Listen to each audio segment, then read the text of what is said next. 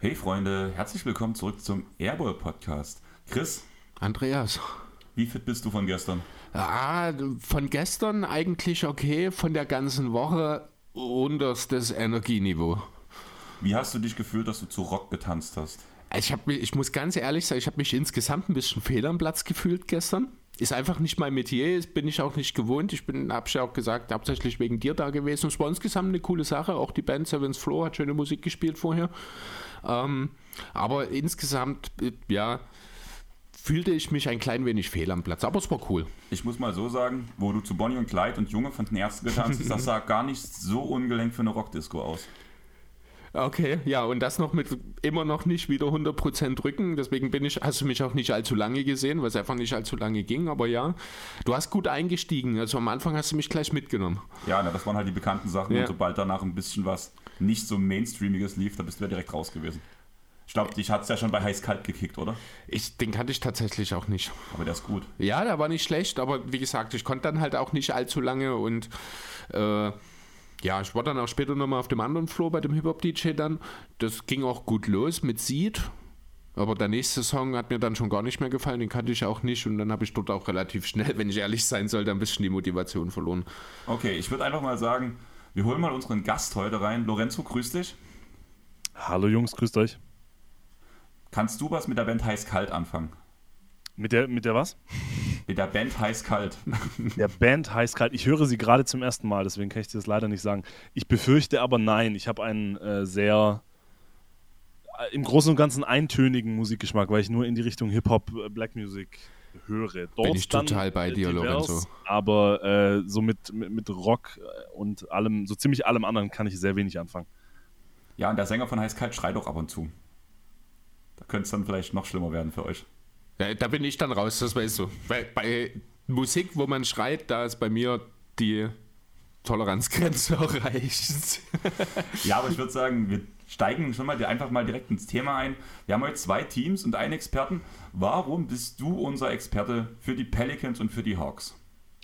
Äh, der Experte für die, für die Hawks bin ich ja äh, schon etwas länger, äh, nicht nur bei euch, sondern zum Beispiel auch bei Kollege Jonathan, jeden Tag NBA. Äh, und dass die Pelicans jetzt noch dazukommen, das kam dadurch, dass ich gerade die große Freude habe für äh, Dre's Magazin Got Next the Magaz Magazine ähm, schreiben zu dürfen. Und da habe ich eben zuerst die Hawks äh, gemacht. Und dann äh, hat sich, haben sich noch die Pelicans aufgetan und die habe ich dann äh, dankend auch noch übernommen und habe mich deshalb in den letzten Tagen so ein bisschen versucht, zum Pelicans-Experten zu mausern. Und ich hoffe, das hat, das hat so gut funktioniert, dass ich jetzt auch zu den Pelicans hier äh, möglichst kompetent und möglichst viel was sagen kann. Und wenn wir jetzt schon das Got Next Magazine angesprochen haben, du hast im Vorgespräch gesagt, es kommt noch ein drittes Team dazu, wo du einen Artikel schreiben darfst. Richtig, da sitze ich gerade dran, die äh, New York Knickerbockers. Also wirklich äh, drei Teams, die äh, mit, mit sehr spannenden Storylines in die kommende Saison gehen. So, da habe ich mich nicht schwer getan, Inhalte zu finden, sagen wir es mal so. Da bist du auf jeden Fall Chris und mir was voraus, weil bei den Pelicans muss ich ehrlich sagen, fiel es uns ein bisschen schwer, die richtige Storyline zu finden. Weshalb ich ganz kurz sagen würde, wir fangen einfach direkt mit den Hawks an oder wollt ihr ganz kurz nochmal das Deutschland-Montenegro-Spiel ansprechen? Ja, wir können kurz zwei, drei Sätze verlieren. Also wir nehmen halt Samstagabend auf. Das Spiel ist jetzt gerade vor 20 Minuten beendet gewesen. 24 Punkte Halbzeitführung im Achtelfinale gegen Montenegro. Am Ende waren es wie viel? Sieben oder acht Punkte noch, ich glaube. Dann auch so ein bisschen begünstigt durch ein dummes Technisches von der montenegrinischen Bank und das ist unsportliche. Also war dann am Ende doch eine recht glückliche Geschichte. Fühlte es sich zumindest ein bisschen so an, wenn ich ehrlich sein soll. Äh, wirklich Angst, dass es verloren ging, hatte ich nicht, aber die zweite Hälfte war schon sehr, sehr mager Kost, um es mal so zu sagen. Aber wir stehen im Viertelfinale und ich denke, das ist das Wichtigste. Und wie hast du das Spiel erlebt? Von einem Grauen zum anderen, hast du ja gesagt vor uns. Ja, ich habe nach der, zur Halbzeit dachte ich mir, ja komm, der, der Drops ist gelutscht, gehe ich rüber zu, zu Schalke gegen Bochum. Habe das dann nach fünf Minuten aber nicht mehr ausgehalten und bin dann doch wieder zurück zum Basketball. Und das war dann äh, aus, aus Spannungssicht dann vielleicht doch die richtige Entscheidung. Ähm, also zuerst mal muss man natürlich die Daumen drücken, dass Franz Wagner nichts Schlimmeres passiert ist, dass er im Viertelfinale wieder dabei sein kann. Und ansonsten, ich habe das Spiel jetzt nicht aufmerksam genug geguckt, um da irgendwie analytisch Wertvolles von mir geben zu können. Aber das war, die zweite Halbzeit war schon sehr ernüchternd. Also das Ding noch so aus der Hand äh, zu geben oder fast aus der Hand zu geben, gegen eine Mannschaft, wo eigentlich in der ersten Halbzeit deutlich ein Klassenunterschied äh, zu spüren war. Das war, das hat jetzt nicht gerade die Optimismusbatterie komplett aufgeladen vorm Viertelfinale, zumal es ja vermutlich gegen äh, Griechenland, Griechenland, und einen geht. gewissen ziemlich guten Spieler, den die haben, gehen könnte. Also, aber wie, wie Chris sagt, ich glaube, Viertelfinale unterm Strich, das ist jetzt mal das Wichtigste. Ähm, und jetzt schauen wir mal und drücken die Daumen für Franz.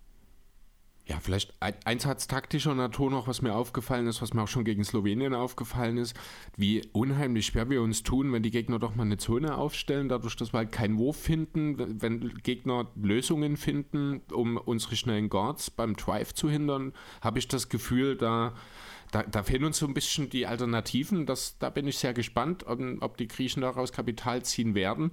Ähm, das ist so das, was mir die größten Sorgen bereitet tatsächlich. Defensiv ist das Team stark, ist das Team wirklich gut. Das hat man auch gesehen mit einem Andy Obst, der jetzt nicht unbedingt ausgewiesener Verteidigungsexperte ist, der für Weiler Bepp in die Starting Five gerutscht ist. Aber offensiv muss ein klarer Sprung nach vorn kommen, wenn man gegen Griechenland was holen will. Dann würde ich sagen, am Dienstag ist das Spiel. Ich bin gespannt, wie es ausgeht. Ähm, was man noch kurz ansprechen könnte, ist einfach, weil es gibt ja wahrscheinlich doch ein paar verblendete Menschen, so wie Chris, dem ich heute früh erst mal erzählen musste, dass Freitag NBA 2K rausgekommen ist. Mhm. Danke für den Hinweis, hatte ich tatsächlich nicht auf dem Schirm. Und damit würde ich es auch belassen, weil wir haben ja vorhin schon geredet, wir alle drei haben es noch nicht angespielt. Deswegen würde ich sagen, wir springen direkt zum ersten Team und das wird dein Lieblingsteam sein, Lorenzo, die Atlanta Hawks nach dem Run Eastern Conference Finals und Aussagen von Trey Young, ja, die Regular Season ist langweilig, hat man letztes Jahr auf Platz 9 mit einer 43-39 Bilanz abgeschlossen, hat es dann über die Play-Ins in die Playoffs geschafft, um danach in den, gegen die Miami Heat historisch schlecht zu scheitern. Ja, gut, historisch, also es war natürlich gerade offensiv relativ einfach zu sehen, wenn man Trey Young von den Hawks äh, aus dem Spiel nimmt, wenn man ihn entsprechend checkt und Miami hat halt das perfekte Personal dafür, dann wird es sehr schnell sehr dunkel für die Hawks. Historisch schlecht ist bei einem 1 zu 4, klingt das immer doof, weil man hat ja immerhin auch ein Spiel gewonnen, aber ja, man hat klare Probleme gesehen, aber ich finde, man hat auch im Sommer entsprechend reagiert. Oder? Ja, würde ich schon sagen. Ich würde erstmal kurz noch abwarten. Lorenzo, willst du trotzdem nochmal die, die letzte Saison so ein bisschen zusammenfassen? Also du hast ja ein bisschen mehr Hawks gesehen als wir, denke ich mal. Ja, gerne. Also du hast es gerade schon ganz gut gesagt. Es war natürlich zum einen ähm, also zwei, zwei ganz große Probleme, die sich rauskristallisiert haben in der letzten Saison. Zum einen die Defense, war die fünft schlechteste der Regular Season. Ähm, und das ist natürlich dann schon utopisch, dass man ein, ein Top-Team stellen möchte mit der fünftschlechtesten Defense, obwohl man die zweitbeste Offense hatte. Das muss man sich, muss man sich mal reinziehen. Äh, und dann in den Playoffs äh, das große Manko, der fehlende Plan B und dass eben Trey Young so dermaßen von den Heat einfach deklassiert werden konnte auf eine Art, wie man das bei einem Spieler oder einem Offensivspieler seines Kalibers sehr, sehr selten sieht. Ähm, und ja, es waren eben noch so viele.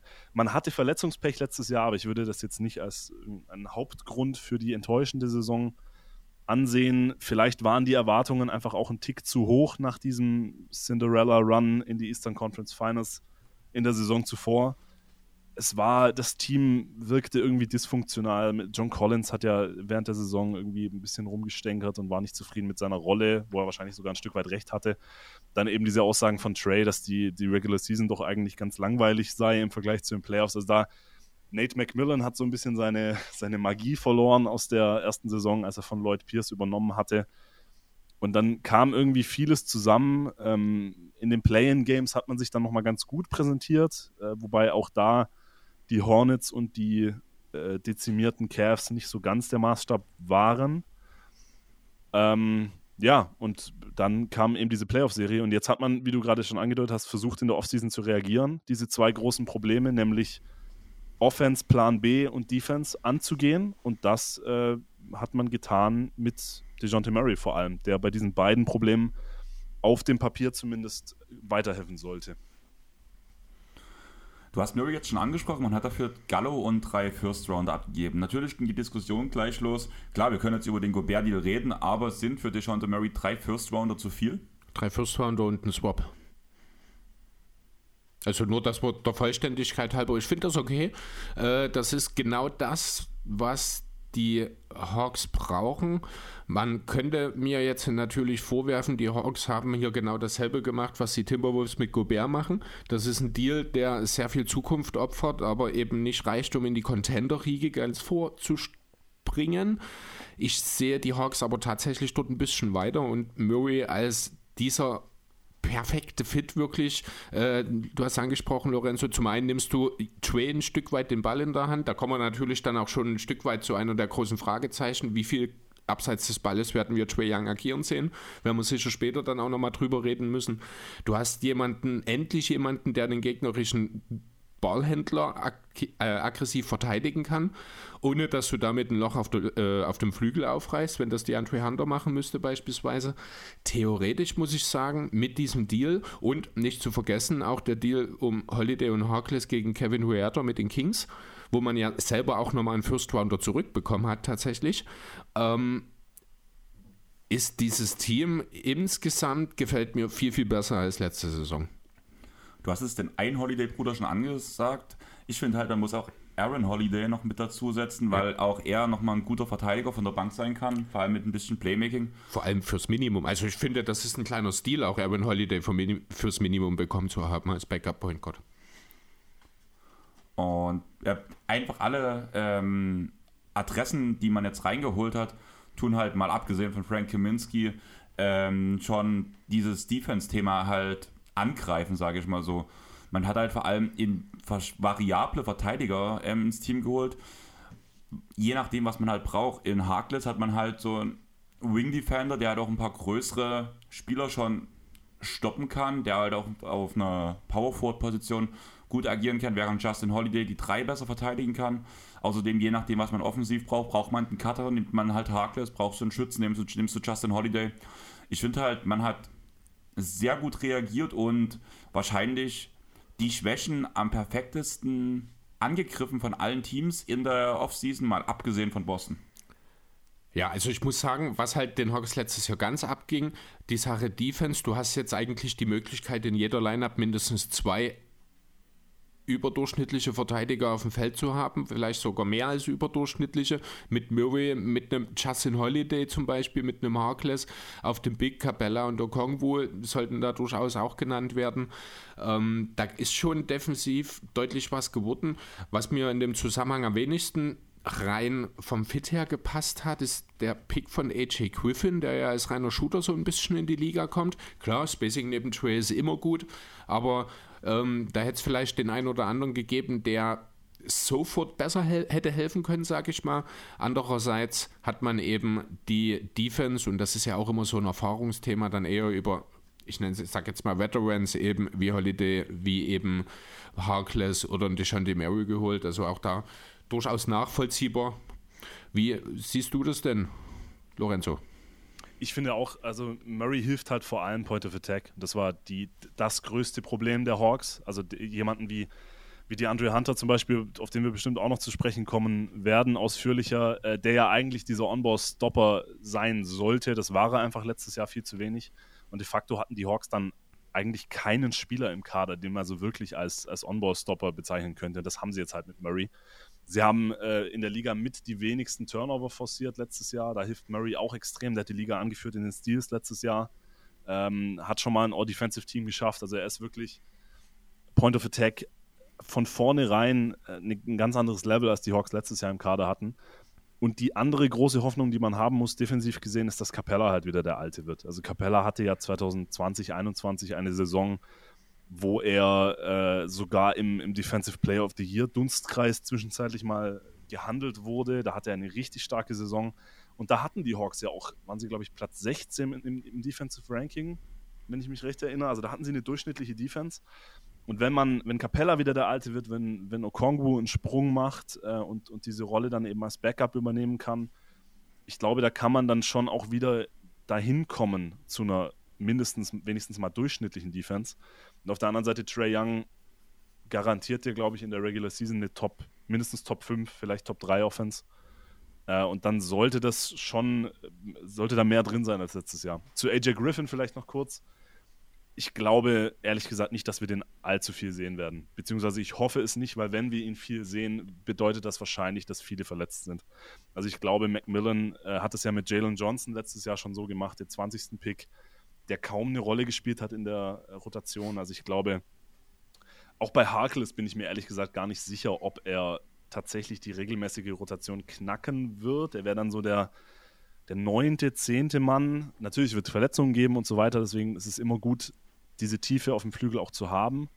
Ähm, aber ich glaube, AJ Griffin können wir fast schon ein bisschen ausklammern, außer da passiert in seiner Entwicklung früh jetzt irgendwas ganz äh, Drastisches. Ich hatte ja gedacht so ein bisschen, dass auch der Huerto-Deal kam, um vielleicht auch ein paar Minuten für AJ Griffin freizuschaufeln, weil das ja so ein bisschen zumindest das Spielerprofil dupliziert, bis auf das bei AJ zumindest bis jetzt das Ballhandling noch nicht so da ist wie bei Kevin Huerta.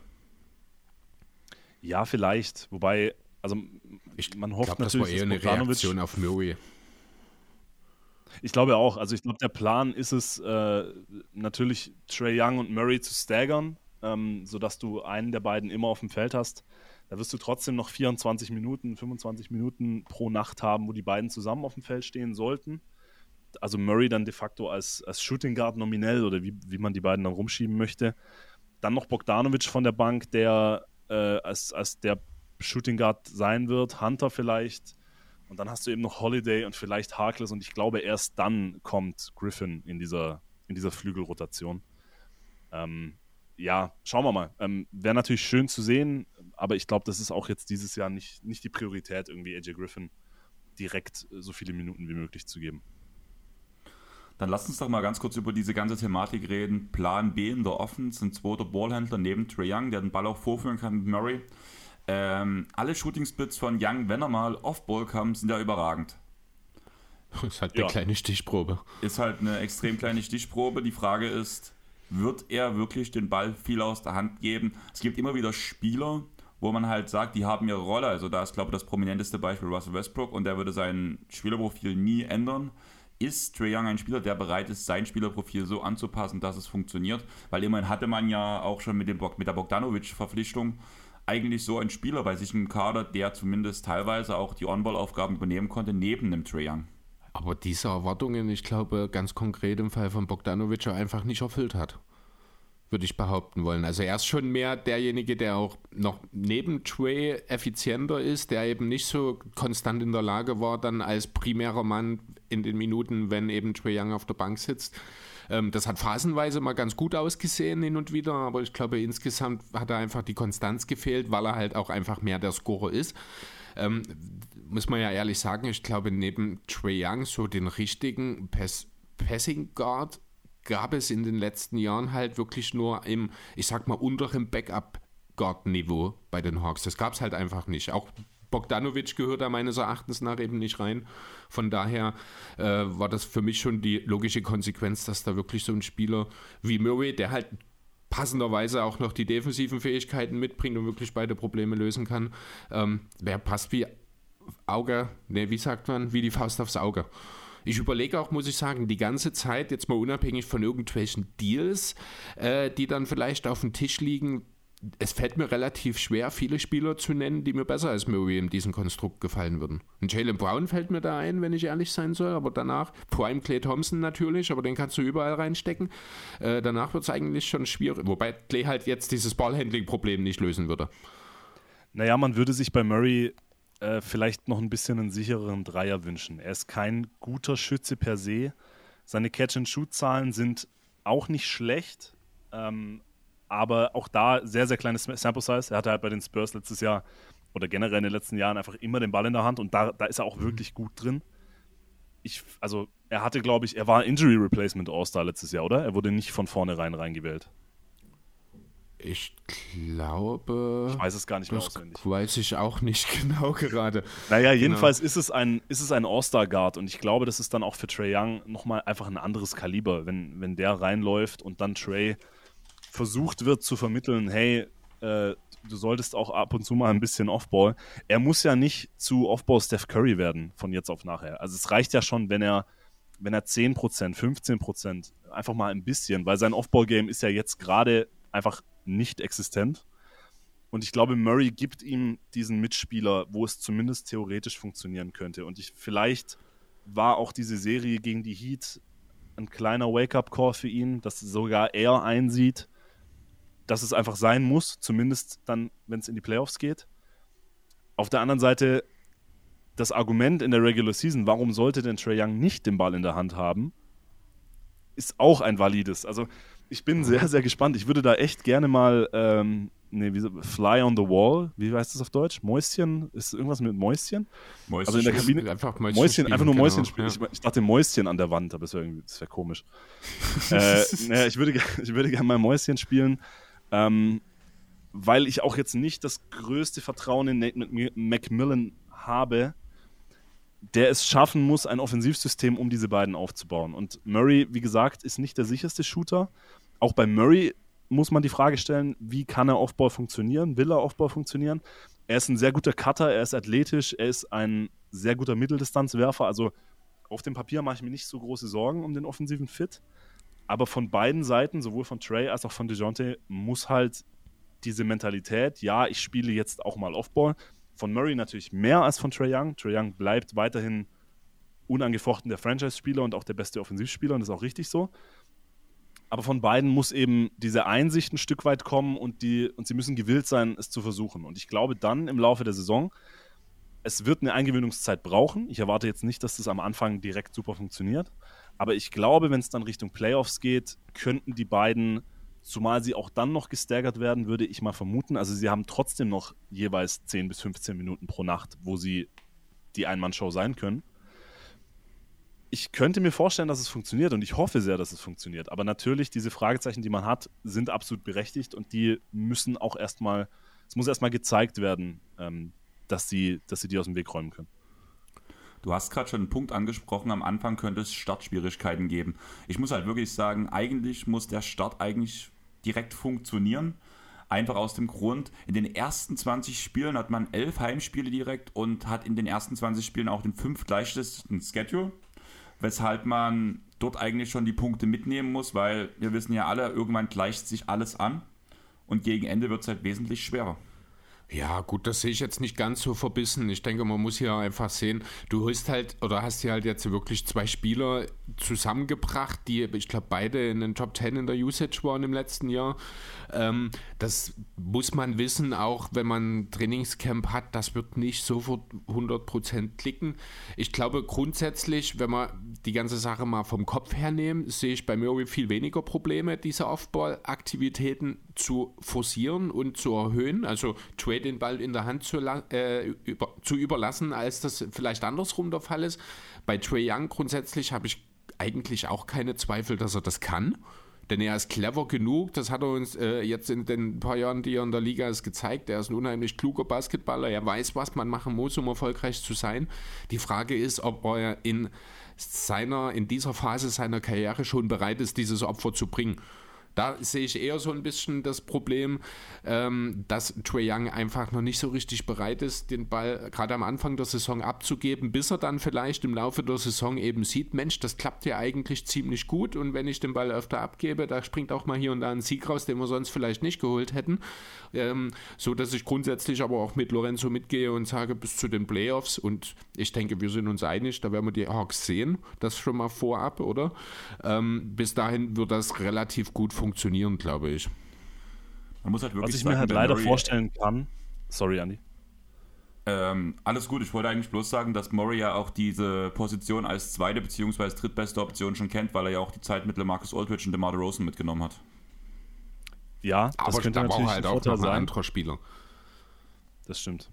Ich könnte mir halt leider vorstellen, dass Trey Young, der so viel, so viel ich nenne es mal, Macht hat in Atlanta und einfach so viel Liebe auch schon von, von der Fanbase bekommen hat, dass es schwierig sein wird, ihn davon zu überzeugen, äh, diesen, diesen Schritt zu gehen. Und es ist auch schwer dagegen zu argumentieren, ehrlich gesagt. Also ja, man hat jetzt diese Serie gegen die Heat, die ganz klar gezeigt hat, dass es in den Playoffs nicht funktioniert. Man hat aber auf der anderen Seite auch den Run in den Playoffs im Jahr zuvor, der gezeigt hat, dass es funktionieren kann. Und man hat vor allem diese, diese überragenden Regular Season Offenses. Also Trae Young hat letztes Jahr vielleicht noch mal kurz 28,4 Punkte und 9,7 Assists pro Spiel aufgelegt. Das sind komplett absurde Zahlen. Habt ihr zufällig mal irgendwie nachgeschaut, recherchiert, spaßeshalber, wie viele Spieler in NBA History das geschafft haben? Mindestens 28,4 und 9,7? Also ich weiß, dass es, ich glaube, seit äh, äh, nur Oscar Robinson und Russell Westbrook 30 und 10 geschafft haben. Ähm, ansonsten wird es wahrscheinlich nicht allzu viele geben, alleine schon, weil 9,4 Assists, da sind die meisten schon raus. Wenn ich überlege, was sind Spieler, die das machen, da denke ich an Stockton, da denke ich an Nash, da denke ich an Paul, das sind alles keine High-Volume-Scorer. Kann mir also durchaus vorstellen, wow. dass er dort John Wall. Zu seiner Hauptzeit, zu seiner Primezeit? War noch in einer Zeit, in der noch nicht so schnell gespielt wurde. Ihm würden wahrscheinlich einfach die Possessions im Spiel fehlen. Also ich glaube tatsächlich, dass außer den beiden genannten keiner mehr dazukommt. Magic oder noch, Wild äh, vielleicht mal irgendwann. Ne, es kommt noch Magic James Harden dazu, so witzigerweise in derselben ja, Saison wie Westbrook, beide ja, 16, stimmt. 17. Äh, und Tiny Archibald in dieser einen äh, Saison, mhm. wo er die Liga in, in, Punkten und Assists angeführt hat. Aber tatsächlich genau diese vier: Robertson, Westbrook, äh, Tiny und, und Harden. Also, das sind, ja, diese Counting Stats sagen jetzt nicht so wahnsinnig viel aus, aber das ist einfach absurd, was der abgerissen hat. Und es hat ja auch funktioniert. Er hat die Hawks, die viele Verletzungsprobleme hatten, die mit Hunter und auch anderen Leuten enttäuschende Saisons gespielt haben, hat er einfach trotzdem fast im Alleingang zur zweitbesten Offense der Liga geführt. Unter Coach McMillan, den ich jetzt nicht als offensiven Virtuosen bezeichnen würde. Also leider, er, er hat schon auch Argumente auf seiner Seite, sollte er den Standpunkt vertreten, äh, dass, er, dass er nicht Offball spielen möchte oder will oder tut. Aber meiner Meinung nach, diese Playoff-Serie gegen die Heat sollte ihm und allen Beteiligten die Augen geöffnet haben. Weil ich glaube, die Defense auf dem Level, wie es die Heat geschafft haben, auf, aufs Feld zu bringen. Und das traue ich den Celtics zu, das traue ich den Bucks zu, da ähnliche Leistungen gegen, gegen Young zu schaffen defensiv. Dann braucht es diesen Plan B. Und ich hoffe sehr, dass der mit Murray gefunden wurde. Ja. Du hast jetzt schon ein, zwei Mal Nate McMillan angesprochen. Ein Punkt, den ich mir so ein bisschen auch mit rausgeschrieben habe unter dem Bereich, ich sag mal, was fehlt oder wo, wo ist noch Luft nach oben. Ähm, das geht viel ein bisschen äh, oder deckt sich mit dem, was du jetzt schon angerissen hast. Ich habe es mal so allgemein als Gameplan einfach hingeschrieben. Wenn man ein bisschen in die Zahlen schaut, sind die Hawks ein gnadenlos gutes äh, Shooting-Team nehmen aber nur durchschnittlich viele Spieler. Sie sind ein Team, das einen der drei besten Ball, äh, Passer des der gesamten Liga in ihrem Kader haben, sind aber in den Total Assists, weil halt von den anderen Positionen kommt, äh, nicht viel kommt, nur unterer Durchschnitt, ich glaube. Auch im Thema Bottom 5 oder Bottom 6 in Sachen Blocks finde ich irgendwie in einem Team mit Collins, Capella und Okongwu seltsam, wenn ich ehrlich sein soll. Ähm, aber gerade das Thema Ball Movement, das Thema, ähm, ja, genügend Dreier rausspielen. Dort sehe ich halt wirklich auch nochmal einen Punkt, wo der Coach ins Spiel kommt, wo natürlich auch ein Deshaun Murray in dem Zusammenhang sehr viel helfen kann, weil es einfach, das sehen wir beispielsweise auch bei der deutschen Nationalmannschaft, gerade bei der Eurobasket, das Spiel ist viel einfacher, wenn du zwei Ballhändler auf dem Feld hast. Ähm, natürlich wird das besser, aber ich glaube auch, dass die Hawks, und das ist entweder bedingt dadurch, dass McMillan tatsächlich, so wie du ihn ja offenbar so ein bisschen siehst, nicht der Supercoach ist, der vielleicht in den ersten Mon Monaten in Atlanta den Eindruck erweckt hat. Oder eben, dass McMillan bisher nicht die Notwendigkeit gesehen hat, großartig Systeme zu implementieren, um in Trey Young auch zu entlasten. Kann natürlich auch am Spielermaterial ein Stück weit mit äh, gelegen haben, wobei aber dort schon Spieler wie Bogdanovic, wie auch ein Gallinari noch bevor weg, äh, also bevor er getradet wurde, oder ein äh, Hunter ja grundsätzlich schon Spieler sein sollten, auch ein Collins oder ein Capella eigentlich, die in einer Ballstaffette ja keine Behinderung darstellen, sage ich mal. Also ich habe das Gefühl, dass einfach zu sehr einfach auf dieses Isolation Pick and Roll dort gegangen wird und ein echter Gameplan offensiv für die Hawks einfach auch noch nie so richtig stattgefunden hat. Absolut. Aber auch da kommt wieder das Argument des Spiels, hat ja funktioniert in der Regular Season und zwar wahnsinnig gut. Aber erneut, ich glaube, diese Playoff-Serie gegen die Heat und deswegen hat das Front Office ja auch schon bevor der Murray Trade kam, es wurde sofort klargestellt, es wird was passieren. Das war, stand überhaupt nicht zur Debatte. Und dass dann genau dieser Trade kommt, eines Spielers, der sowohl die, die, defensiven Probleme hoffentlich helfen kann zu lösen, als auch diesen zweiten Ballhändler geben kann und dann auch noch einen wahnsinnig guten zweiten Ballhändler, der ähnlich wie Young im Pick and Roll wahnsinnig gut agiert, der extrem aggressiv zum Ring geht und Kickout-Pässe spielen kann. Also ich hoffe, dass sich da im, in Sachen Gameplan von Macmillan etwas wandelt. Man kann hoffen, dass Spieler wie, also Bogdanovic hat ja seine Dreier wahnsinnig gut getroffen letztes Jahr, aber er hat einfach auch viele Spiele verpasst. Man kann hoffen, dass Hunter seinen Dreier wieder besser trifft. Und so Spieler wie Holiday und Harkless, das sind jetzt keine Scharfschützen, aber es sind Spieler, die halt einfach in der Ecke stehen und offene Dreier nehmen können und dann auch nehmen wollen. Ja, und dann Harkless jetzt nicht unbedingt. okay. Ähm, und du hast halt weiterhin, also ne, sagen wir mal, ich glaube, das war auch ein Faktor. Capella war ja letztes Jahr einfach athletisch sichtlich nicht auf seinem besten Niveau. Okongwu kam von der Verletzung zurück, der wurde langsam rangeführt. Ich glaube, dass wenn du diese Kombination Trey Young und oder Murray plus Collins und oder Capella, diese Pick-and-Roll-Kombination, ich glaube, das muss wieder die Waffe Nummer 1 sein. Und dann müssen eben Spieler drumherum stehen, die den Dreier treffen, die auch respektiert werden von der Defense und die solche Kickout-Pässe, die dann hoffentlich kommen können, verwerten können. Und da mache ich mir schon noch ein bisschen Sorgen, weil da einfach viel auf den Schultern von, von den Hunters und von den, den Holidays und Harklesses der Welt ruht. Auch Jalen Johnson wird, glaube ich, eine größere Rolle spielen. Also den sehe ich jetzt gerade als Backup Power Forward, auch kein guter Shooter. Aber ich glaube, allein diese freien Looks, die durch Trey und, und Murray und vielleicht sogar durch Offball Trey herausgespielt werden können, ähm, also da mache ich mir keine Sorgen, dass die Hawks ihren Dreier wieder ganz gut treffen. Und dann schauen wir mal. Hoffentlich nehmen sie auch äh, ein paar mehr. Das war letzte Saison, habe ich das auch, habe ich mir auch häufiger gefragt, warum denn nicht mehr? Ja, die kommt dann halt, also auf eine Dreier spielst du dir dann eben am besten raus, wenn das ganze Team miteinander funktioniert, wenn du eben ein gewisses System implementiert hast und nicht mehr nur, ja, sind wir mal ehrlich, es war Lip One Basketball, den man mit Trae gespielt hat. Also so, so ist es hat es auf mich gewirkt. Nur mit dem Unterschied, dass Trae halt tatsächlich häufiger mal einen hohen Pick brauchte, also, äh, um an seinem Gegenspieler vorbeizukommen. Einfach weil er halt nicht so massig ist, wie das ein Lip One ist oder war. Ne? aber im Grunde genommen gibt Trade den Ball und dann stellt euch irgendwo hin, wo ihr erstens neben Weg seid und zweitens Zweifeln auf einen Dreier treffen könnt. So ja. wirkte das. Ich finde es halt gerade interessant. Wir haben jetzt gerade relativ viel über Gameplans geredet, über Murray haben wir geredet, wir haben über Collins, wir haben sogar über Harkless geredet, der an, anscheinend auf eine Dreier werfen soll, was er seit den Clippers-Zeiten aus meiner Sicht halt eigentlich nicht mehr so wirklich gemacht hat. Wir haben ganz am Anfang vom Pod gesagt, dass John Collins in der falschen Rolle letzte Saison gespielt hat. Und den haben wir jetzt wieder gar nicht erwähnt. Wie können wir Collins besser ins Spiel einbinden? Weil immerhin ist er der dritt- bzw. der viertbeste Spieler des Teams, je nachdem, ob man Capella oder Collins als wichtiger erachtet. Also ich habe in den letzten Tagen mehr und mehr angefangen, mir die Frage zu stellen, ob John Collins wirklich noch der richtige Spielertyp auch äh, in diesem Kader ist. Theoretisch gefällt mir das eigentlich sehr gut, weil ich auch finde, dass er neben dem echten Center defensiv ein sehr, sehr wertvoller Spieler sein kann wenn er denn will. Ähm, aber solange er, und wir müssen halt auch sagen, jetzt ist mit äh, DeJounte Murray ein weiterer balldominanter Spieler dazugekommen, solange er jedes Jahr, und gefühlt ist es so, Rumoser, dass er eine größere Rolle haben will, wird dieses Team keine Ruhe finden und da muss man sich früher oder später dann auch überlegen, ob man aus ihm in irgendeiner Form ähm, besser passende Spieler machen kann, die vielleicht nicht so talentiert sind wie er, die aber einfach in diesem Team einen besseren Fit darstellen. Wie ist da deine Meinung, Lorenzo? Also auf, auf dem Papier ist Collins der perfekte Spieler in dieser Lineup, neben, neben Capella, neben Trey, auch neben Murray. Aber mhm. ich, ich finde es auf der anderen Seite einfach auch sehr verständlich, dass er eben offensichtlich nicht zufrieden ist mit seiner Rolle. Ich, ich kann es halt schwer einschätzen. Also ich hatte relativ fest damit gerechnet, dass er gehen würde in der Offseason die Uhr ist ja auch noch nicht abgelaufen, aber ich rechne jetzt mal schon damit, dass er mit den Hawks in die Saison geht. Gerade wo ich sage, jetzt wahrscheinlich in zwei Stunden die Watchbomb, aber okay.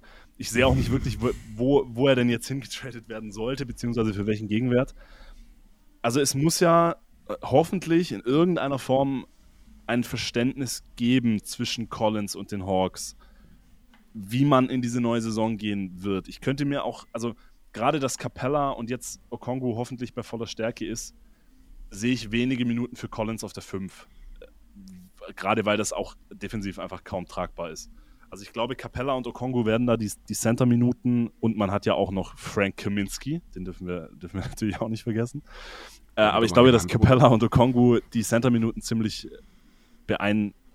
Äh, Eigentlich darf dann hinter, hinter den beiden keine Center-Minute mehr frei sein. Wahrscheinlich nicht. Finde deswegen ich. Ja. sehen wir wieder Collins auf der, 5, äh, auf der 4 und zwar ausschließlich.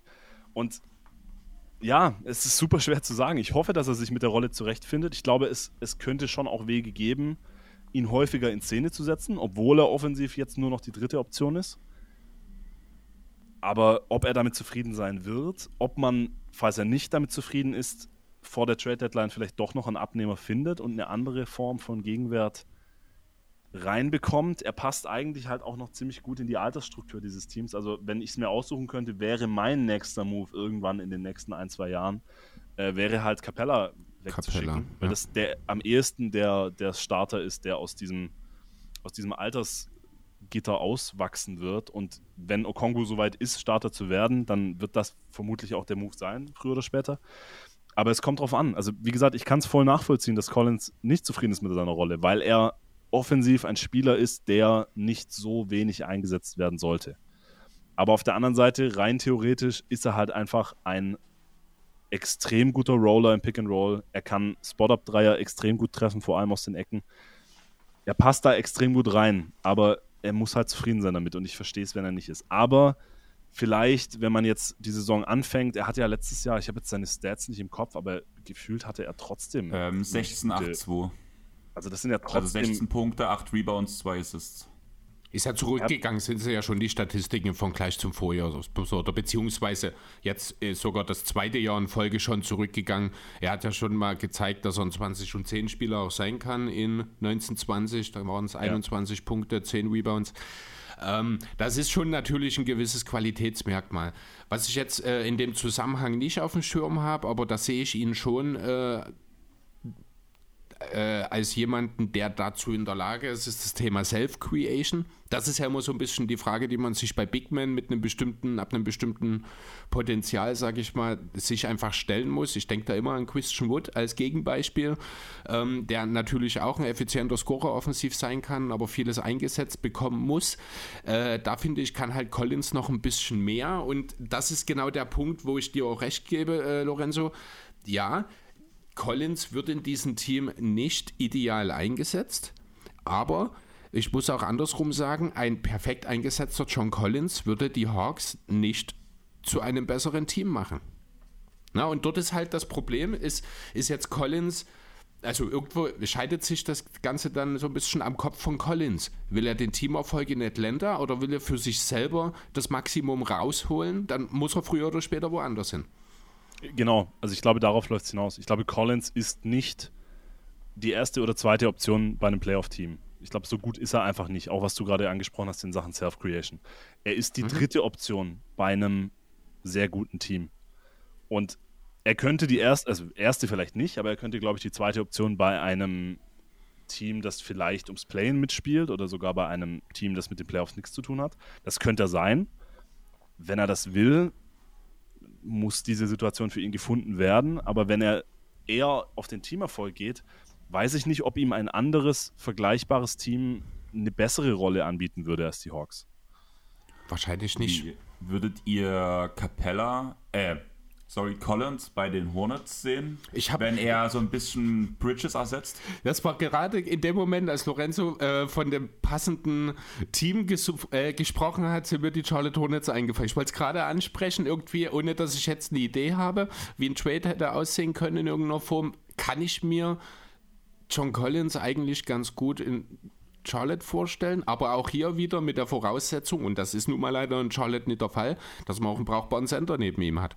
Also John Collins als einzelner, einfacher, alleiniger Fünfer, als reiner Center, das wird defensiv, ich glaube, nie funktionieren. Collins braucht immer jemanden, der hinter ihm noch die Zone, den Korb beschützt. Ähm, nur so kann ich mir das erfolgreich vorstellen. Deswegen ist halt diese Kombination mit Capella und oder Okongwu eigentlich sehr, sehr gut für ihn. Also bei den Hornets offensiv wäre das, glaube ich, extrem geil ich glaube, defensiv wäre es halt nicht. Also sie haben diesen Rookie Mark ja. Williams jetzt drin, der theoretisch defensiv ein ganz schönes Biest sein könnte, aber ich glaube, das wird wahrscheinlich noch ein paar Jahre dauern, bis er das sein kann. Und ansonsten ist es halt Mason Plumley. Und also ein, ein Frontcourt mit Plumley und Collins, ich glaube, das wird defensiv sehr haarig.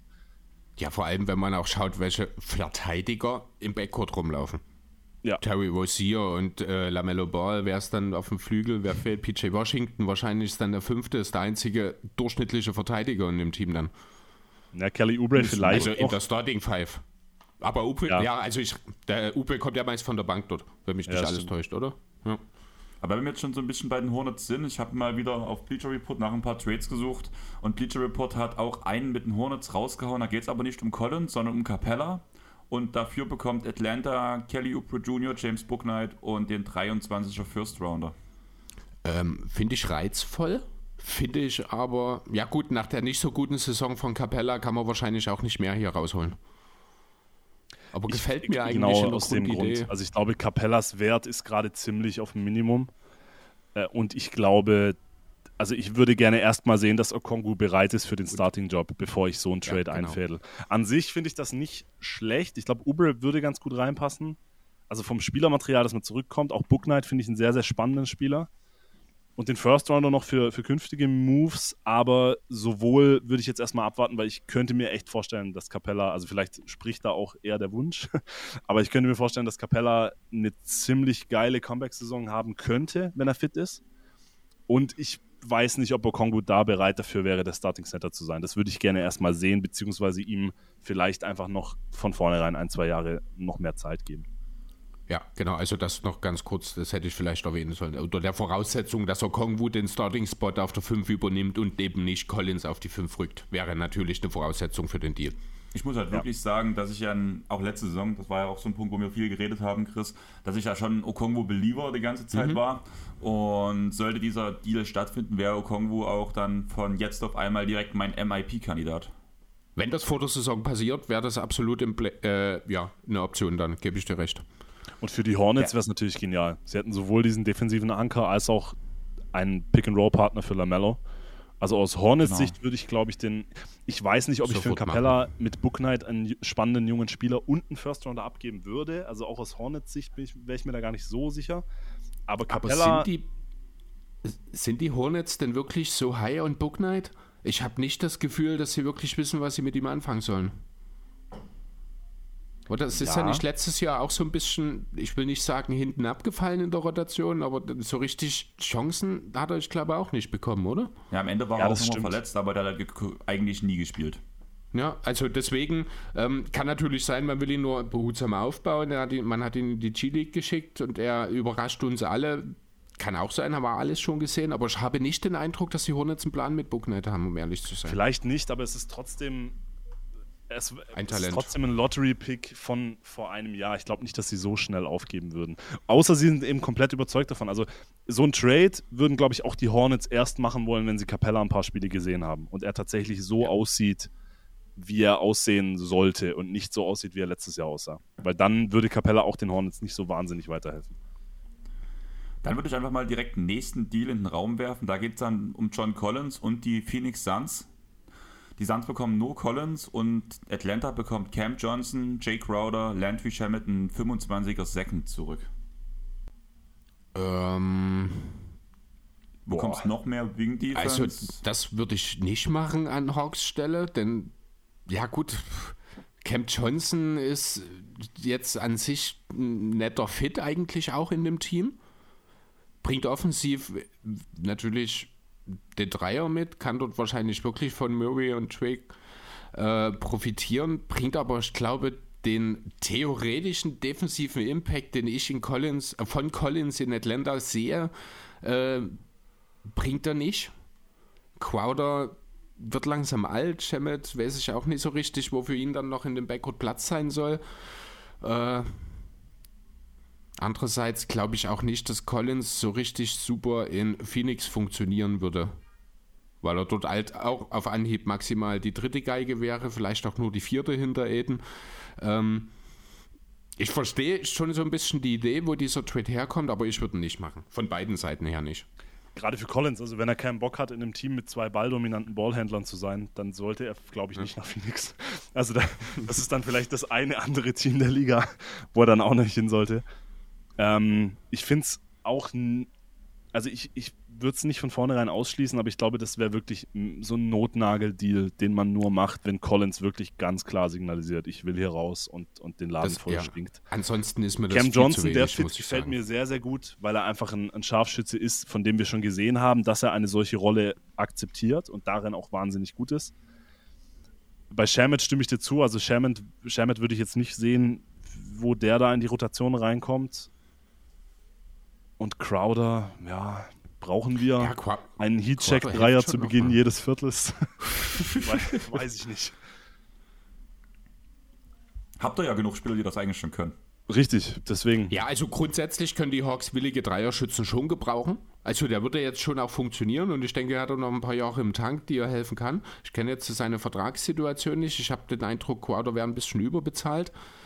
Äh, aber da will ich mich jetzt nicht zu weit raus beugen aus dem Fenster, weil ich es gerade wirklich nicht auf dem Schirm habe. Aber wie gesagt, also insgesamt ist mir dieser Deal ist mir zu wenig für Collins.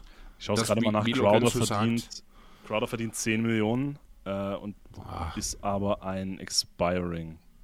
Okay. Also es könnte ja, dann cap-technisch interessant werden. Also die Hawks sind gerade, wenn ich es richtig im Kopf habe, knapp über der Luxussteuergrenze ich würde davon ausgehen, dass im Laufe der Saison zumindest noch ein kleiner Move kommt, äh, um, um wieder unter die, unter die Luxury Tax zu kommen. Vielleicht für nächste Saison dann rechnet man sich irgendwie gute Chancen auf irgendeinen Free Agent aus und kann dann diese 10 Millionen Expiring gebrauchen. Crowder, defensiv gefällt er mir sehr gut in dem Team. Also er bringt halt so ein bisschen Switchability mit, auch einfach diese, ja, diese, diese Kettenhund-Mentalität, die sonst im Kader einfach nicht da ist. Also ja, aber wie gesagt, das wäre ein Deal, den ich nur in Betracht ziehen würde, wenn, wenn Collins wirklich ganz klar sagt, ich, ich gehe hier raus und ich probiere es nicht mehr und er leiht sich von James Harden den, den Fatsuit aus und also wenn er, wenn er in die Richtung geht, dann würde man über sowas nachdenken. Ansonsten ja. reizt es mich nicht so sehr. Da habe ich noch einen letzten Deal und zwar bekommen die Wizards John Collins und Justin Holiday und Atlanta bekommt dafür Kyle Kuzma, Will Barton, Rui Hachimura und den 25 und 26er Second Rounder. Diesmal lasse ich dich zuerst, Lorenzo. We wen bekommen wir? Hachimura, Barton, Kuzma, Kuzma und ein Second ja. Rounder. Zwei. Second Rounder. I, boah. Äh, ja, also das finde ich jetzt mit Abstand den spannendsten Trade von den, von den dreien. Kuzma hat mir wahnsinnig gut gefallen letztes Jahr. Hachimura. Hat auch einen Schritt gemacht, finde ich. Eben, genau. Barton ist ein super Point of Attack Defender. Das, der würde auch echt gut rein. Auch da wäre ein bisschen die Frage, wo passt er rein im Backcourt, aber das wäre auch so ein bisschen eine Hunter-Versicherung, falls der nicht funktioniert. Oder er übernimmt dann einfach diese Backup Small Forward Minuten von, von Holiday 1 zu 1. Hachimura ist ein Spieler, der, den ich sehr spannend finde, der auch noch ein bisschen Upside hat. Ja, also. Ich finde, Tachimura ist bis jetzt einfach im, im falschen Konzept. Also, ich glaube, gerade so ein Tapetenwechsel würde ihm sehr gut tun. Aber ich muss ehrlich ja. sagen, ich sehe in Rui Hachimura jetzt auch nicht den Spieler, wo es das richtige Konzept gibt, wo aus ihm mehr als ein Rollenspieler wird. Also, ich habe bis jetzt noch nicht verstanden, warum die Wizards ihn so hoch gepickt haben, um ehrlich zu sein. Der hat einen wackeligen Wurf, der ist jetzt äh, nicht unbedingt mit äh, übermäßigen Basketball-IQ gesegnet. In Sachen Athletik will ich mich jetzt nicht zu weit aus dem Fenster lehnen, würde ich ihn aber auch nicht ganz vorne äh, sehen. Ähm, also Hachimura ist derjenige in diesem Paket, den ich am wenigsten dann in Atlanta auch wirklich in der Rotation sehe. Will Barton zum Beispiel könnte ich mir in so einem Team, äh, wenn dieser Trade stattfindet, äh, sehe ich den ein bisschen so, wie die Chess damals gerne Joe Ingles von der Bank gehabt hätten was ja in Utah nicht funktioniert hat, leider. Aber genau diese Rolle könnte ich mir Will Barton wirklich vorstellen, als dieser Elder Statesman von der Bank, der, der heimliche Sixth Man of the Year, wie so ein Iggy auch in Golden State beispielsweise. Ich aber Hachimura, halt Hachimura letzte ja, Saison fast 45% Dreier bei 6,5 Attempts auf 100 Possessions. Also okay. es war ein krasser Sprung. Davor waren es 29 und 33 in seiner Karriere. Ja. Das wäre die Frage, ist es das Julius Randle Phänomen oder kann er das einigermaßen halten? Er würde bei den Hawks sehr viel bessere Looks kriegen äh, von, von drei als bei den Wizards.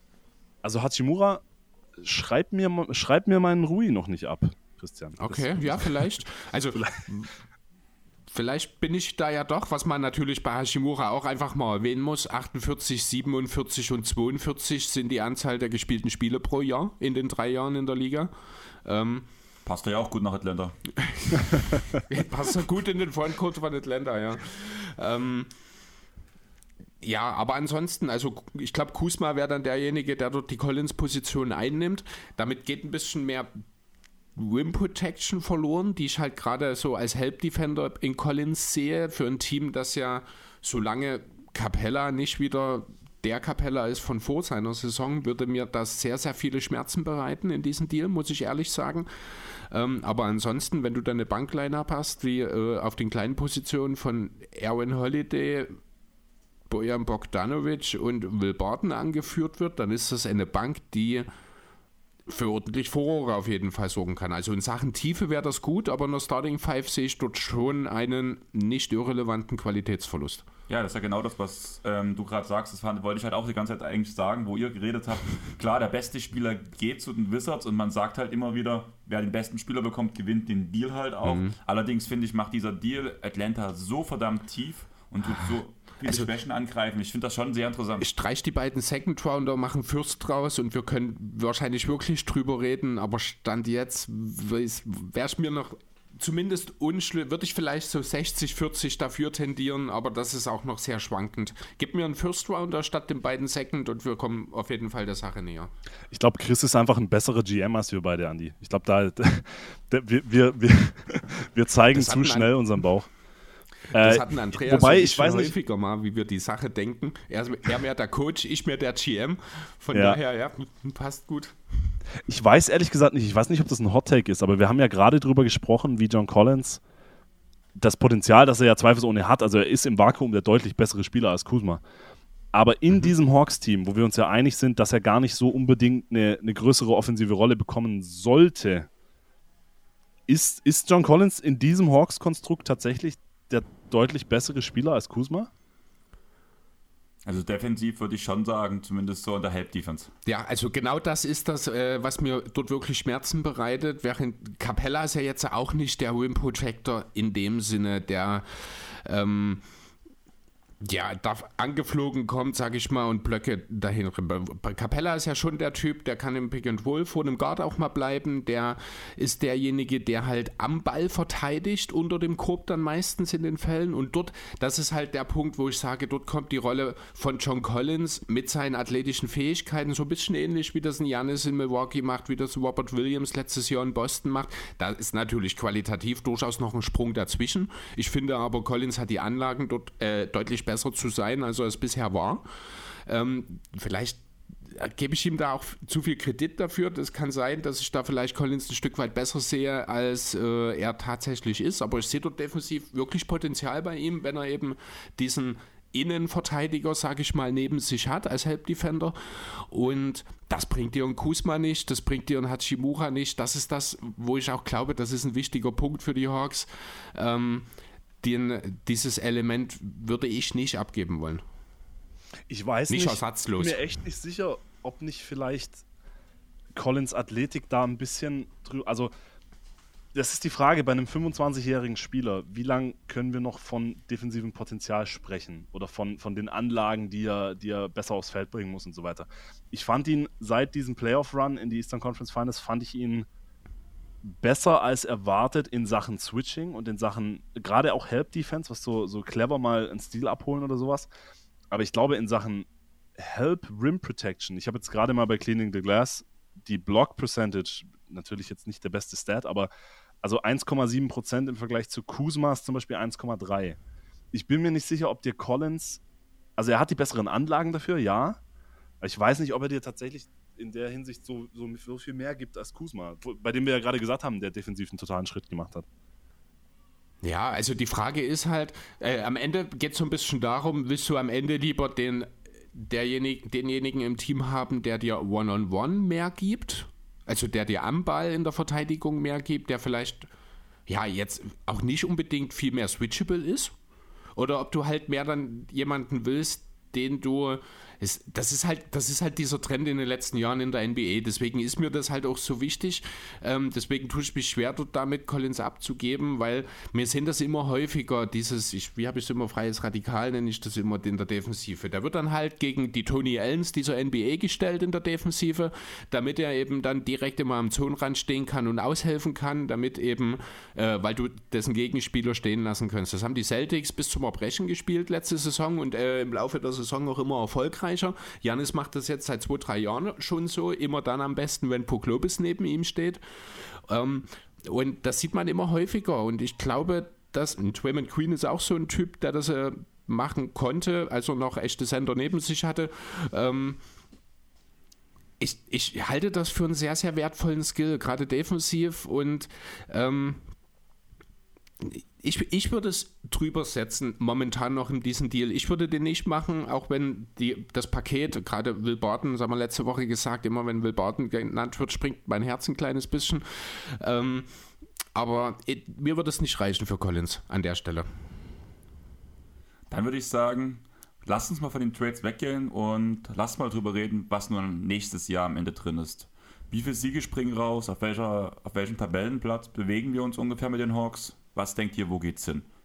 Ich würde einfach mal Chris vorschicken, weil mhm. du, glaube der Optimist zumindest von uns beiden bist. Danach nehmen wir die Fanmeinung und danach sage ich mein, okay. wie immer, schlechtere Meinung zu allen Teams als deine. Ähm, ja, also grundsätzlich, wenn man sich jetzt dieses Team einfach mal anschaut, ohne größere Beachtung auf die anderen Teams im Osten zu schenken, müsst, wäre mein erster Eindruck, dieses Team ist ein Top-4-Team im Osten. Dann guckt man aber auf die restlichen Teams im Osten und man wird sich relativ schnell einig werden. Es gibt mindestens vier Teams, die besser sind als die Hawks, wahrscheinlich eher fünf. Ähm, es kann am Ende durchaus sein, dass sie tatsächlich in die Play-ins müssen. Ich glaube auch nicht, dass es viel mehr als die 43 Siege werden. Ja, vielleicht werden es 45, 46, viel mehr, glaube ich, wird nicht bei rumkommen, äh, weil halt im Endeffekt dann zum einen man wieder viele Spiele einfach mit einer Mentalitätsfrage vielleicht abgeben wird, weil ja die Regular Season doch irgendwie langweilig ist. Also da muss mir erstmal das Gegenbeispiel äh, bewiesen werden, bevor ich dort den Hawks vielleicht nochmal ein paar Regular Season Spiele mehr gebe. Und zum anderen, ja, wie gesagt, ist die Konkurrenz einfach besser geworden. Es wird schwerer, seine Siege zu holen. Die richtigen Tanking-Teams werden gefühlt wirklich immer weniger aktuell in der NBA, was ja eigentlich ein schöner Nebeneffekt ist. Deswegen, ja, sechs oder sieben, entweder knapp in den Playoffs oder dann eben ein Play-in-Team. Das sind sie aber auf jeden Fall mit rund 45 Siegen. Das wäre so meine Voraussage. Da würde ich dich doch nochmal direkt abkapseln, Lorenzo, weil zumindest haben wir wieder mal es geschafft, eine selbe Meinung zu haben. Ich habe 45 okay. Siege, damit Platz 8 ist ein Play-In, ist Heimspiel im Play-In. Also zumindest eins. Ein Spiel davon ist Heim zu Hause, falls man, da, falls man das Ach, Spiel. Falls man es erreicht. Achso, nee, das ist ja sowieso, stimmt. Wenn er als achte, ich spiele das zweite E. Ja, genau. na klar.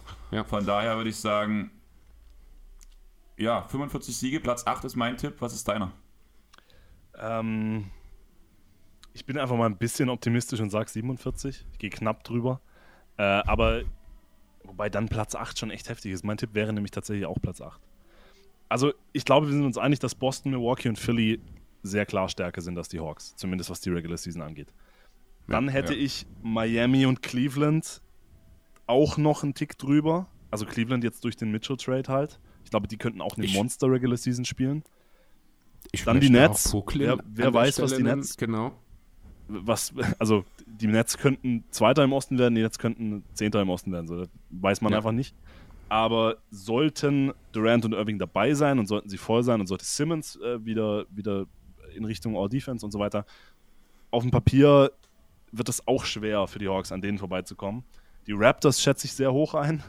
Und dann sind wir schon bei sieben Teams, die ich da vor den Hawks sehe. Ich sehe sie dann aber wiederum relativ deutlich vor so Teams wie den Bulls und den Wizards und den Hornets. Also ich sag mal, wenn es gut läuft.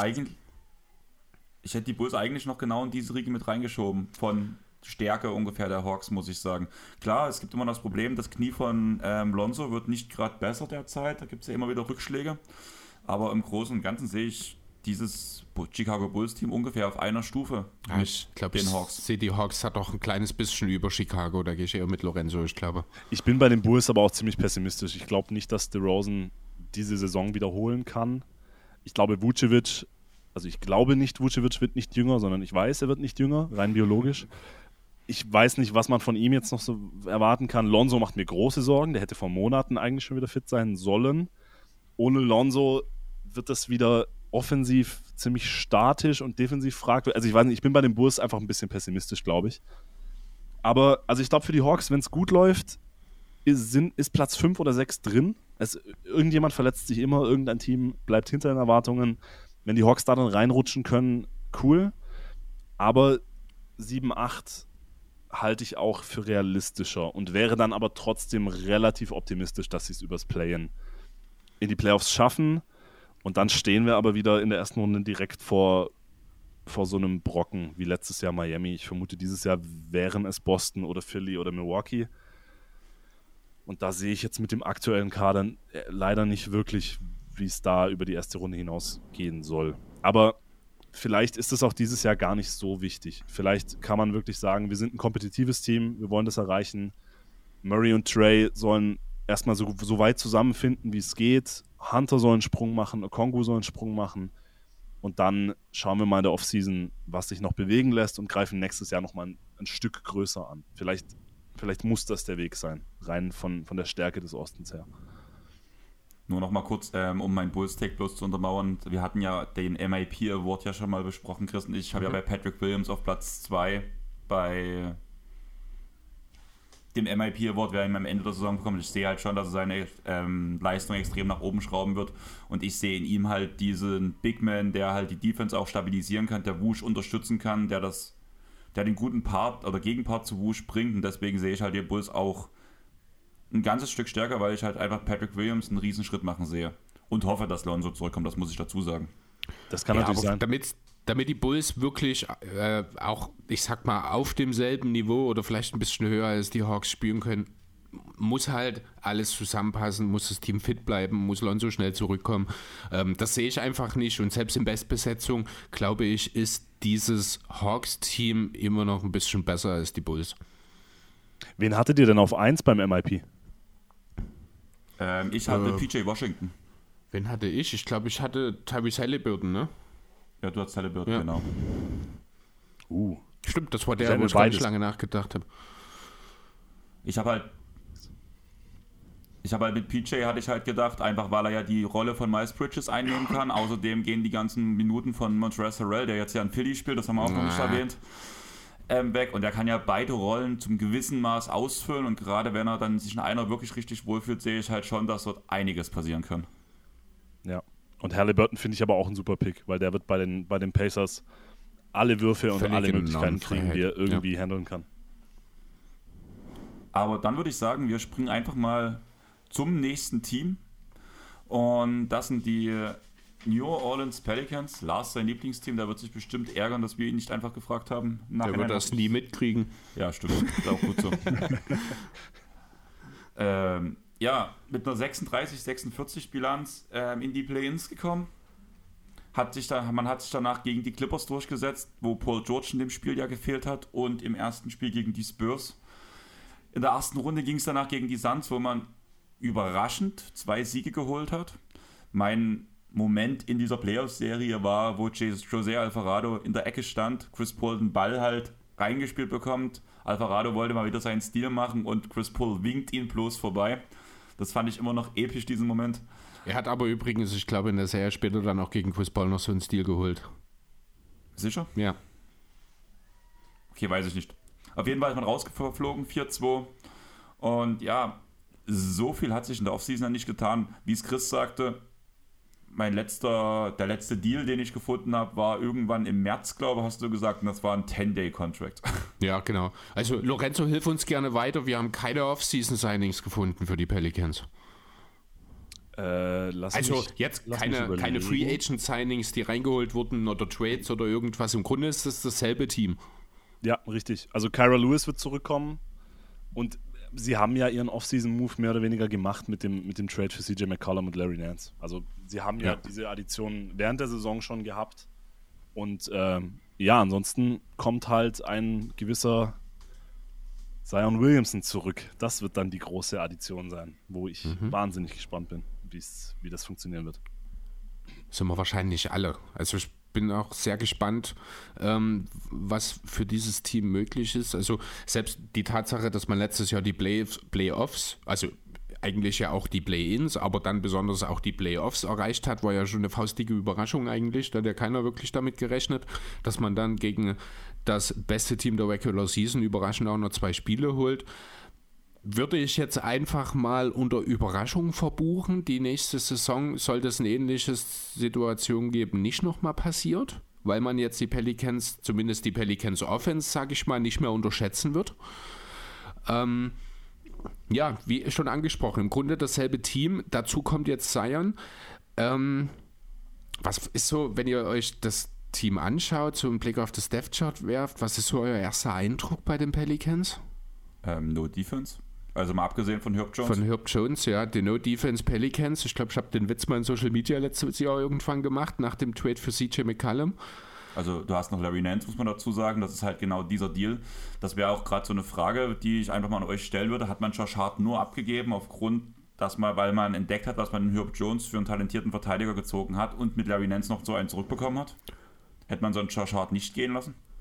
Ähm, ich glaube, bei Josh Hart ging es auch ein bisschen oder darum, dass sein Vertrag ausläuft und man ihn hätte bezahlen müssen, oder?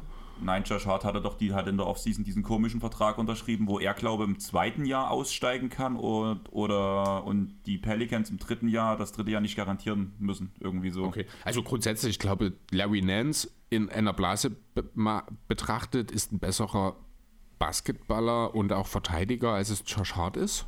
Kann man das so. Ist das so? Also ja, es ist halt ein anderer Typ.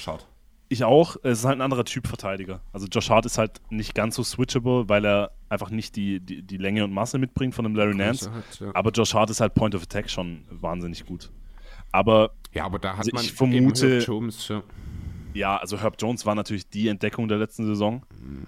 Ähm, der, der Typ ist einfach echt der Wahnsinn. Und ansonsten äh, habe ich mir auch dick und fett aufgeschrieben, die Defense macht mir Sorgen. Wir steigen jetzt einfach mal mit dem Negativen ein.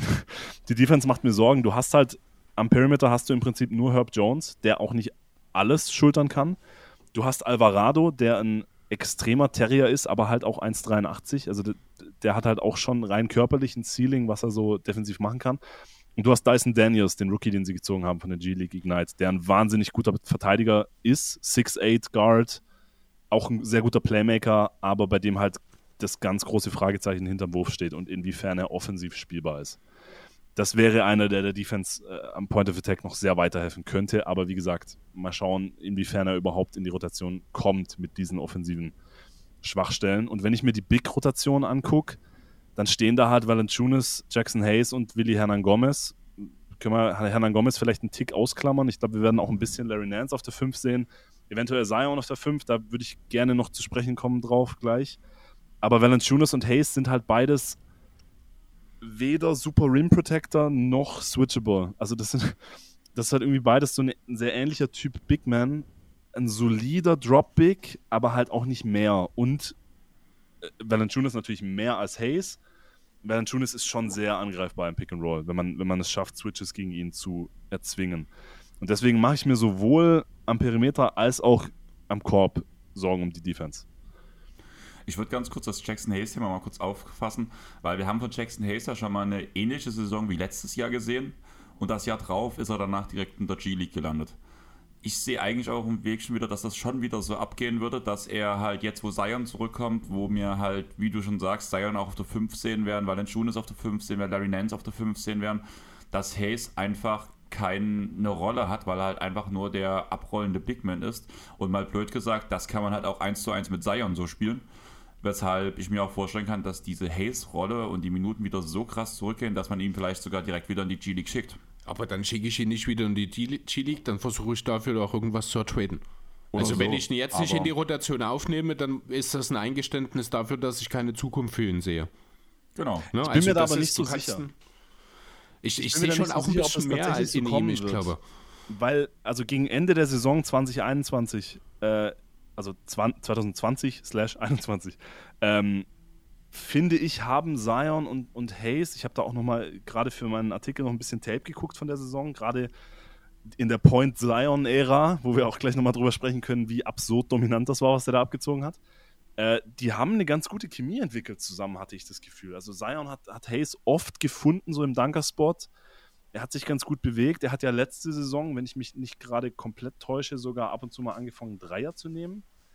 Ja, 0,8 also, pro Spiel. Ist natürlich die Frage, jetzt wo Zion zurück ist und Larry Nance, den ich in der Power Forward Rotation dann doch schon noch deutlich vor Hayes einordnen würde, ist die Frage, wie da die Minuten sich gestalten. Aber ich traue Hayes schon zu, dass er seine Rolle von letztem Jahr, vielleicht nicht mehr ganz die 20 Minuten, aber dass er so in dieser 17, 18 Range bleiben kann und wenn sich dann mal jemand verletzt, Hust, Hust, Zion, dass er dann wieder reinrutschen kann. Also ich traue ihm das schon zu, aber ich sehe auch deine Zweifel. Also ich, ich finde es keinen, keinen verrückten Case zu sagen, dass, dass Hayes, wenn alle fit sind, in dieser Mannschaft vielleicht nicht so die große Rolle hat. Was schade wäre, weil ich ihn als Spieler mag, aber er ist halt offensiv schon sehr eindimensional. Das muss man leider sagen. Du hast jetzt schon Point Zion angesprochen. Ähm, man muss ja schon sagen, er ist der absolute Superstar in dem Team. Allerdings hat der Brandon Ingram letztes Jahr auch gezeigt, dass er eine Number One Option sein kann für ein Team. Ist jetzt Ingram wirklich eine zweite Option? Ist Ingram eine 1B-Option, je nachdem, wie die Abwehr spielt und reagiert auf das Game von den Pelicans? Oder wie seht ihr das? Siehst du Ingram wirklich über CJ McCallum? Ja. In der ja, was, ganz klar. Boah, tue ich mich ein bisschen schwer. Also was die Bedeutung angeht, es geht einfach darum, wenn man sich äh, äh, so ein bisschen anschaut, dieses Team, was mir absolut komplett fehlt in diesem Team, ist ein echter Point Guard. Ne, das soll über das Konstrukt aufgefangen werden, über Point Zion, über Inquim, der gute Fortschritte gemacht hat, McCallum, der ja solide ist, aber eben auch nicht mehr, was das angeht. Also ähm, was mir bei diesem Team wirklich große Probleme potenziell bereiten könnte. Ne? also hier steht, muss man auch vielleicht nochmal sagen, alles steht und fällt damit, wie kommt Zion zurück. Wie gut ist er, wie viel Last kann er von Start weg übernehmen, wie viel würde den Ball in der Hand haben und hat er auch Bock ein bisschen zu verteidigen. Ne? Also dieses Team, kein anderes Team in der Liga steht und fällt so sehr mit einem, mit einem Spieler, oder? Ja. Also man hat halt schon gesehen, die Frage ist halt, wo geht's hin? Also ich sehe schon dieses Team ohne Zion, die haben es letztes Jahr gezeigt, können schon über die Play-ins in die Playoffs kommen. Da ich, bin ich, ich, auch der Meinung, ich, dass sie das wieder schaffen könnten. Das, und genau da bin ich komplett anderer Meinung. Ich glaube, dieses Team hatte einfach die ganze Saison niemand wirklich auf dem Schirm. Die waren nur ganz, also für Play-in, Playoff-Verhältnisse äh, schlecht ausgescoutet und sind hier einfach das klingt blöd, ich will die Leistung nicht herabwürdigen, aber durch Zufall dort gelandet durch Zufall, durch. Also, das klingt wirklich doof. Ähm, aber ich glaube, hier einfach das Thema Überraschung. Ich meine, wie wurde über Alvarado geredet? Die ganze Saison über für immer wieder denselben Move. Wie lange kann das denn passieren? Das wird dieses Jahr nicht mehr passieren. Ich würde Alle wissen jetzt, was die Pelicans können, im Grunde genommen. Die werden besser auf sie vorbereitet sein und schon alleine deswegen bin ich absolut sicher, sollte Zion sich wieder äh, verletzen, wird dieses Team vielleicht gerade so die Play-Ins erreichen. Aber ohne Zion werden die schlechter abschneiden, definitiv als letzte Saison. Ich würde ganz politisch den Mittelweg zwischen euch wählen. Ich stimme Chris insofern zu, dass ich die Pelicans ohne Zion tatsächlich auch nicht in den Playoffs sehe. Hat aber mehr damit zu tun, dass ich glaube, dass einfach die restlichen West-Teams ein bisschen, also du hast natürlich den Vorteil, dass du im Westen mit San Antonio, OKC, den Rockets und den Jazz im Prinzip vier Teams von vornherein ausklammern kannst. Und dann ist es ja nur noch ein Team, das die Pelicans überholen müssten, um im Play-In zu landen. Aber wenn du es dann im Play-In, also ich greife jetzt vielleicht schon ein bisschen vor, aber Suns, Warriors, Clippers, Nuggets, Timberwolves, Mavericks, Grizzlies und dann kommen bei mir so die Lakers, Kings, Blazers, Pelicans. Das ist für mich so eine Bubble. Und ich glaube, ohne Zion ist man schlechter als mindestens zwei dieser drei Teams. Und ich glaube, das würde ja. dann einfach nicht reichen für die Playoffs. Auf der anderen Seite stimme ich nicht zu, dass das letztes Jahr mehr oder weniger Zufall war. Ich glaube, dass Willie Green einen super Job gemacht hat als Rookie Head Coach und da erwarte ich mir auch und deswegen mache ich mir um die Offense ehrlich gesagt auch überhaupt keine Sorgen. Ich traue ihm das zu. Also er scheint mit Spielern wie Ingram extrem gute Beziehungen aufgebaut zu haben. Er hat Zion anscheinend davon überzeugt, in dieses Team wieder zu wollen. Also natürlich, nachdem er diese Vertragsverlängerung unterschrieben hat, was soll er auch anders sagen? Aber das hat sich schon alles sehr euphorisch angehört. Von wegen, ich habe richtig Bock bei diesem Team zu spielen. Es ist de facto ein Playoff-Team und sie haben gegen die Suns zwei Spiele gewonnen und haben die richtig gute Serie gespielt, in das dann jetzt Zion wieder eingegliedert wird. Und ich glaube, dass solche Spieler, gerade wie Herb Jones und, und Alvarado, das war auch einfach wahnsinnig gut gedraftet. Spieler letzte Saison, man hatte das Gefühl, jeder kannte seine Rolle. McCallum hat sehr gut reingepasst, nachdem er dann kam. Und ich glaube, also um die Offense, wenn Zion auf dem Level zurückkommt, wie wir ihn zuletzt haben Basketball spielen sehen, dann ist er ein Top-10-Spieler in dieser Liga. Und dann ist er absurd dominant und nicht davon abzuhalten, zum Korb zu kommen. Und wenn du dann noch Ingram und McCallum daneben hast und hoffentlich und mit Willie Green dann im, im Gegensatz zu Stan Van Gundy und wer war davor? Alvin Gentry, einen Coach, dem ich zutraue, da ein ganz, ganz passendes Offensivsystem drumherum zu bauen, dann mache ich mir um die Offense wirklich überhaupt keine Sorgen. Auch wenn ich stimme zu, ja, es fehlt, auf dem Papier fehlt dieser Point Guard, aber ich weiß nicht, ob man den wirklich braucht. Da würde ich gleich, gleich mal direkt reinstoßen, einfach auch, um mein Take nochmal ein bisschen zu untermauern, warum ich halt auch ohne Zion ähm, das Team gut finde, mit Zion natürlich noch besser. Ich glaube, dass Ingram nochmal einen Schritt nach vorne machen wird, nochmal ein Stückchen Effizienz hochschrauben wird und nochmal diese, um dieses Play-In-Thema anzusprechen, was du gesagt hast, nehmen wir jetzt mal die Lakers mit LeBron raus, würde ich schon sagen, dass Ingram alleine von seinem Skillset so ein Spieler ist, der sich am ehesten von den restlichen Teams, die übrig bleiben, einen freien Wurf erarbeiten kann. Wir sagen ja nicht umsonst, ähm, wie Little Durant oder wie oh, aber ist das nicht, reden wir von dem Tier, in dem auch ein Damien Lillard steckt mit den Blazers? Ich finde, man kann auch, auch einen Fox ja. von den Kings äh, nennen. Also das sehe ich nicht so deutlich, wie du das gerade also siehst. Ich sehe zum Beispiel Lillard nicht so gut zurückkommen. Also ich glaube wirklich, ah, du bist, also ich muss ganz ehrlich sagen, ich finde deine Takes sind total wild heute, weil du die alle auf irgendwelche hypothetischen Verletzungen oder Rückkehr, äh, Rückkehr von Verletzungen ja, aber setzt. Es, nach der letzten Saison von, von Lillard, klar, er hat mit einer Verletzung gespielt, aber wo soll, also er ja, kommt aber, ja wieder also, auf das. Wo ist, denn, wo ist denn hier die Verhältnismäßigkeit? Du redest davon, dass Zion dieses Team sofort besser macht. Er hat in den letzten zwei Jahren gefühlt zwölf Spiele gemacht, während Lillard jetzt ein Spiel raus war, dafür ein valider, davor ein valider Superstar in der Liga und du nimmst völlig falsch, also das, du misst mit zweierlei Maß hier, muss ich sagen. Ja, aber bei Lillard kommt halt einfach noch das Alter mit zurück, was er Zion nicht mitbringt. Zion kommt erstmal in die Liga. Zion kommt als Verletzungsproblem per se in die, also ist als Verletzungsproblem per se der ist mit Übergewicht in die Liga gekommen, äh, weil seine Knie das nicht halten können. Also das ist für mich mindestens genauso viel wert wie die 31 Jahre von Damien Lillard.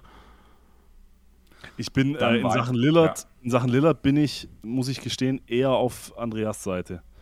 Ich glaube, also ich hatte ihn auch, ich habe jetzt für mit Jonathan hatte die Top 30 Spieler, äh, da, da durfte ich eine Liste einreichen, da hatte ich Lillard deutlich niedriger als das Consensus-Ranking am Ende. Ähm, und hatte ihn zum Beispiel auch hinter Zion.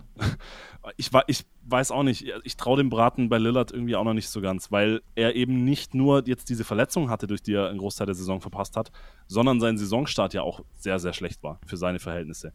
Ich könnte mir schon leider vorstellen, dass er, dass er einfach abbaut und eventuell weiterhin abbaut. Ich denke, das hatte ich schon, also ein Stück weit äh, gebe ich dir schon recht. Das äh, kann natürlich eine Rolle gespielt haben, aber man muss halt auch sehen, dass dieses Team der Blazers äh, insgesamt jetzt nicht unbedingt gut zusammengestellt wird. Dass Nokic beispielsweise, der vor seiner Verletzung ein elementarer Teil auch dafür war, dass Lillard ähm, dort produzieren konnte, weil er halt sehr, sehr viel IQ mitbringt. Denn wie ich finde, nach wie vor unterschätzter Playmaker ist, auch Yusuf Nokic.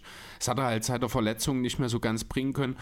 Ähm, da hat einfach auch vieles nicht zusammengespielt. Natürlich ist äh, die Sache ab einem bestimmten Alter, gerade als balldominanter Spieler, der schon auch auf seine Athletik angewiesen ist, ist eine schwere Verletzung immer ein Punkt, äh, den man berücksichtigen muss. Was ich nur gemeint habe, und das ist nicht böse gemeint, aber ich habe wirklich das Gefühl, du nimmst hier verschiedene Spieler und ähm, gehst hier wirklich unter, also Da, mir- da ich- fehlt mir eine klare Linie. Als wärst Linie- du ein Schiedsrichter bei der Eurobasket.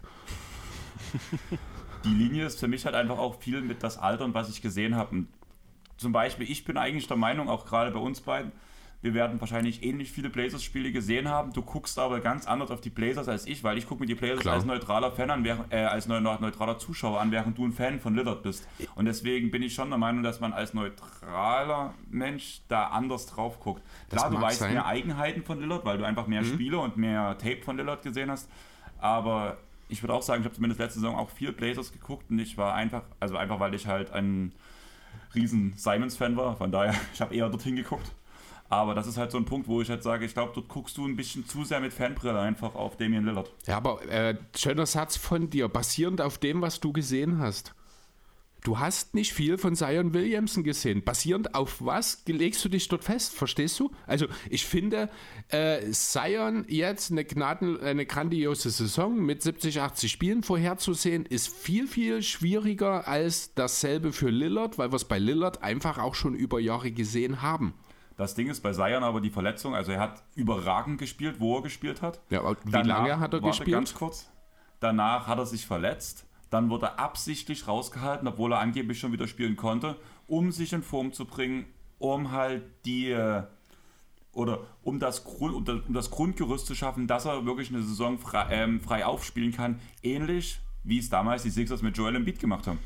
Okay, mag sein. Worum es ja ursprünglich eigentlich ging, war ja auch der Vergleich Ingram und Lillard. Ich glaube, dort müssen wir mal kurz zurückkommen, weil von dem eigentlichen Punkt sind wir abgekommen. Und ich, also ich bin ein Fan von Brandon Ingram. Du weißt das, Andreas. Ich glaube nicht, dass ich das noch groß unterstützen, äh, be beweisen muss. Ich bin natürlich auch ein Fan von Damian Lillard, aber wenn ich mich zwischen diesen beiden entscheiden müsste, würde ich immer Lillard nehmen.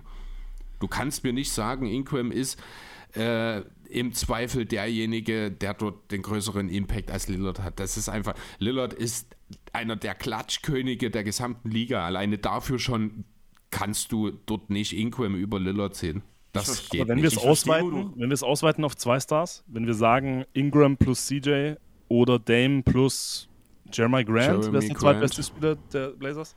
Weil dann wäre ich, würde Richtung mit Pelicans. Gehen, ja. Ah, dann wird es auf jeden Fall knapper, weil der zweite halt dann äh, wirklich, ja, okay, dann gehe ich vielleicht mit, aber 1 zu 1 Ingram gegen dem wirst du mich nie zu Ingram äh, überreden können. Also Das- nicht in dieser Offseason, natürlich, du hast schon nicht unrecht, natürlich kann es sein, dass ein Lillard nicht mehr das Niveau von vorher hat. Glaube aber, wenn ich ehrlich sein soll, nicht dran, einfach weil wir einfach auch in der Zeit der mo modernen Medizin sind, wo, wo es immer häufiger mittlerweile zu sehen ist, dass nach schweren Verletzungen, auch über 30, was ja vor 20 Jahren gar nicht möglich war eigentlich, da waren die Karrieren teilweise dort wirklich schon beendet. Kevin Durant ist das beste Beispiel. Äh, jetzt nach seinem Mittelfußbruch letztes, vorletztes Jahr. Ähm, es ist einfach, schwere Verletzungen sind nicht mehr so schwer, wie sie es früher waren. Ja, da gebe ich dir recht. Ich glaube trotzdem, also wären wir wieder bei dem Punkt halt Alter, dass halt Lillard schon so ein paar kmh verliert, so ein bisschen Beweglichkeit verliert, ein bisschen seine Athletik auch aufgrund des Alters in Kombination mit der Verletzung wahrscheinlich verliert. Wie gesagt, sind wir wieder bei Thesen, die du halt sagst. Aber das ist halt zumindest auch in dem Alter nichts Unübliches und wenn du eine schwere Verletzung hast in dem Alter, auch wenn man es besser verkraftet als vor 20 Jahren, wie du es gerade sagst, am Ende wäre jetzt Lillard vor 20 Jahren aus der Liga rausgeflogen Ja. Während er jetzt weiterspielen kann. Aber gerade dieser kleine Verlust, dieser kleine Athletik-KMH-Verlust plus den Körper des kleinen Guards, während Ingram ein großer, langer Spieler ist, der gegen die meisten Spieler auch über seinen Bollen, die sich einen Wurf. Der aber wahrscheinlich genauso viel wiegt wie Lillard. Kevin Durant gefühlt auch. Kevin Durant gefühlt auch. Das ist richtig, es musste jetzt noch Aber kurz sein. Ja. das ist halt genau der Punkt, was ich sage. Wenn, also wir sagen ja auch alle bei Kevin Durant immer, wenn ich einen Spieler haben möchte, der in der letzten Possession mir jetzt einen Wurf gibt, dann nehme ich Kevin Durant, weil er einfach die Größe hat und den Touch. Und ich finde, Ingram hat es diese Saison gezeigt, dass er die Größe und den Touch hat. Und deswegen einfach aufgrund auch dieses Malus, den ich bei ähm, Damian Lillard sehe, sehe ich Ingram in der letzten Possession, würde, oder würde ich mich eher für Ingram als Niemals. für Lillard entscheiden. Niemals. Gerade du als Clippers-Fan müsstest absolut verstehen, warum ich dir da überhaupt gar nicht zustimmen kann. Also ich würde meinen letzten Ball auch einen Kawhi Leonard geben. Und Nee, das, kommt meine ich an- nicht. Das meine ich nicht. Ich meine, wie viele Game Winner, wie viele Serious Ending Game Winner hat Damian Lillard Paul George ins Gesicht geworfen? Das war nicht gegen die Clippers und das war einer. Ja, ein Serious Ending, aber ich glaube, Paul George ist auch eins der, Liebling, der Lieblinge eines Damian Lillard, wenn es darum geht, entscheidende Würfe zu treffen. Und es ist jetzt nicht so, dass Lillard äh, sich übermäßig schwer tut gegen einen der ja besten Verteidiger der Liga. Ne? Ja, Kleine Spieler gegen größere ist halt dann, es ist ja auch immer eine Frage des Mismatches am Ende. Ähm, und Lillard findet leichter ein Mismatch als Ingram, finde ich. Weil Ingram ist zwar groß, aber eben federleicht. Ähm, während halt ein, ein Damian Lillard gegen jeden großen Spieler, auch wenn er ein bisschen Explosivität vielleicht verliert, immer noch nahezu jeden großen Spieler schlagen kann im 1 gegen 1. Ja, und das bezweifle in der ich halt Debatte, In der Debatte bin ich tatsächlich auch deut also deutlich auf der, auf der Seite Lillard. Also, wie gesagt, die, die Top 30-Liste, die, ich, äh, die ich gemacht habe, ist noch relativ frisch bei mir im Kopf. Da hatte ich Lillard auf 18 oder 19, sowas um den Dreh rum und Ingram hatte ich nicht in den Top 30 drin, obwohl er diesen Sprung gemacht hat. Also da, da, da muss ich mit, mit Chris gehen. Wo ich dir aber auf jeden Fall zustimme, Andreas, ist, dass ich mir gut vorstellen kann, dass Ingram nochmal einen Sprung macht. Und ich glaube, dann das kann, ich mir kann er auf jeden Fall in diese Top 30 reinrutschen. Und wie gesagt, ich mache mir um die Offense überhaupt keine Sorgen. Also ich wäre nicht überrascht, wenn die Pelicans am Ende der Saison eine Top 5, 6, 7 Offense haben das ist schon Bevor wahnsinnig viel Firepower, die, die die da aufbringen können. Das, also das Ding bei Zion ist natürlich, ich bin auch, also ich bin auf dem optimistischen Zug. Ich glaube, er hat jetzt seinen Vertrag, er hat sogar diese komische Klausel im Vertrag. Er sah jetzt zuletzt wirklich gut aus, diese, diese, diese Videos und Bilder, die man so gesehen hat. Das der Punkt, warum ich so überzeugt bin, dass er erneut eine geile Saison spielen wird. Natürlich ist die Frage, kann er fit bleiben? Und das ist ein großes Fragezeichen und das muss man erstmal von ihm sehen. Aber wenn er tatsächlich fit bleiben kann, sehe ich keinen Grund, warum er nicht wieder sehr schnell auf dem Level von Ende der Saison 2021 sein kann. Weil er einfach diese unfassbaren Anlagen hat, diese unfassbare Dominanz hat. Also ich sehe das Szenario, Zion kommt zurück, er bleibt fit, aber es ist nur 60, 70 Prozent von dem Zion, den wir zuletzt gesehen haben. Das Szenario halte ich für unwahrscheinlich. Ich glaube, entweder er schafft es leider wieder nicht fit zu bleiben und in Shape zu bleiben, oder er kommt rein und knüpft Zerstört. da an, wo er aufgehört hat. Ich glaube, das sind für mich so die beiden Pole. Und deswegen ist es so schwierig, das zu prognostizieren, weil es halt ein extremes Schwarz- und Weiß-Denken ist, gezwungenermaßen.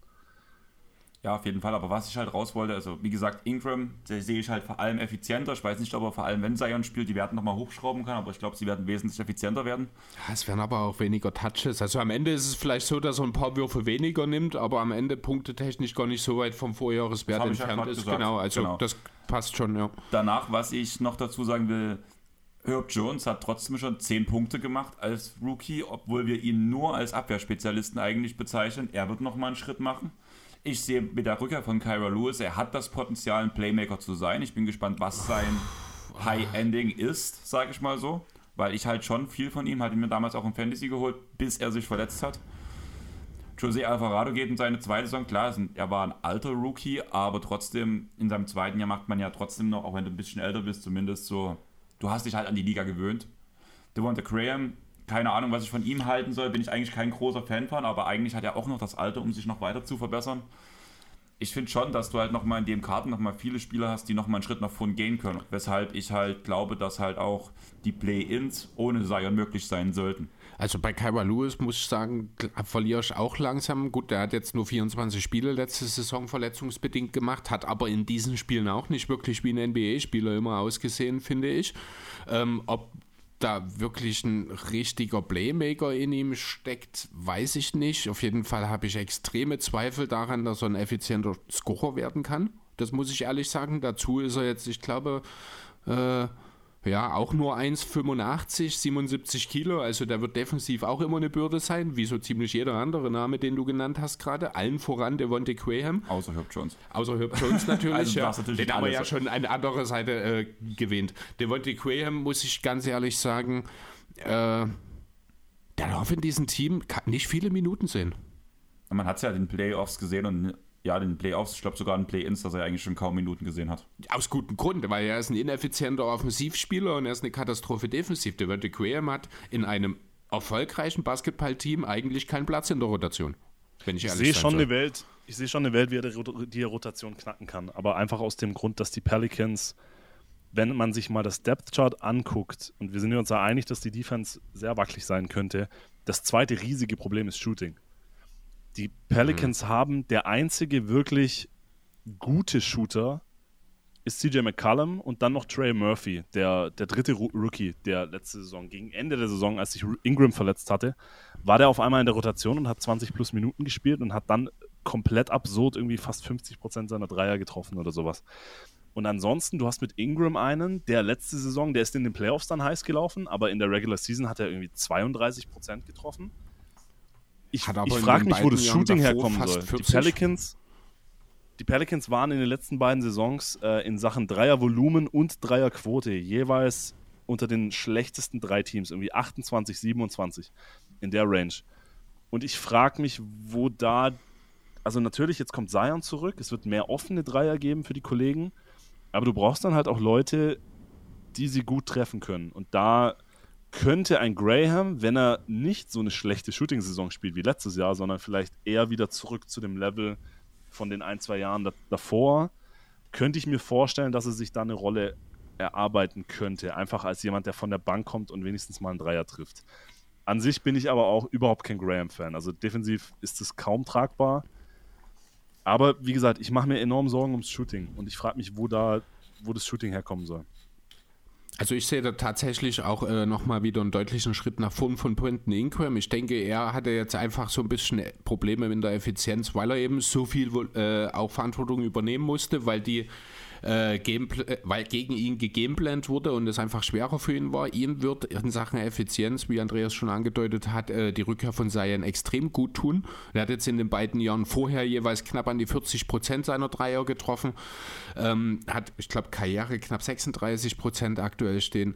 Von daher, also da bin ich relativ entspannt, was Inquim angeht. Valanciunas wird wahrscheinlich noch einen weiteren Schritt weiter rausnehmen und mehr so in eine Richtung Poklopes sich entwickeln, glaube ich. Ähm, ja, und dann sieht das zumindest in der Starting Five eigentlich ganz gut aus. Du hast Herb Jones, der äh, zumindest Offball sehr clever agiert und auch weiß, mal einen richtigen Cut zu setzen und im richtigen Moment an der richtigen Stelle zu stehen. Du hast dann mit Ingram, CJ und Valanciunas valide Dreieroptionen da und Zion mit dem Ball in der Hand. Das funktioniert äh, meines Erachtens nach gut.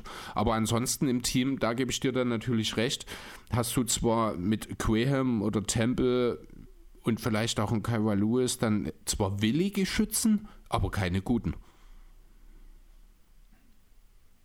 Also ich, also ich glaube, du hast halt in dieser Starting Five, die du gerade aufgezählt hast, sind halt drei Non-Shooter.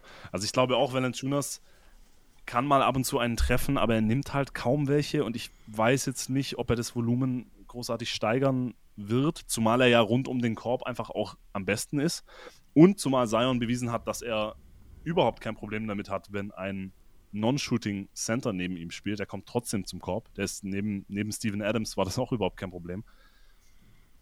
Ich, ich glaube bei Ingram auch. Ich glaube, da, da könnte sich steigern, wenn er einfach mehr Spot-Up-Optionen bekommt und nicht äh, so oft selber den Ball in der Hand haben muss.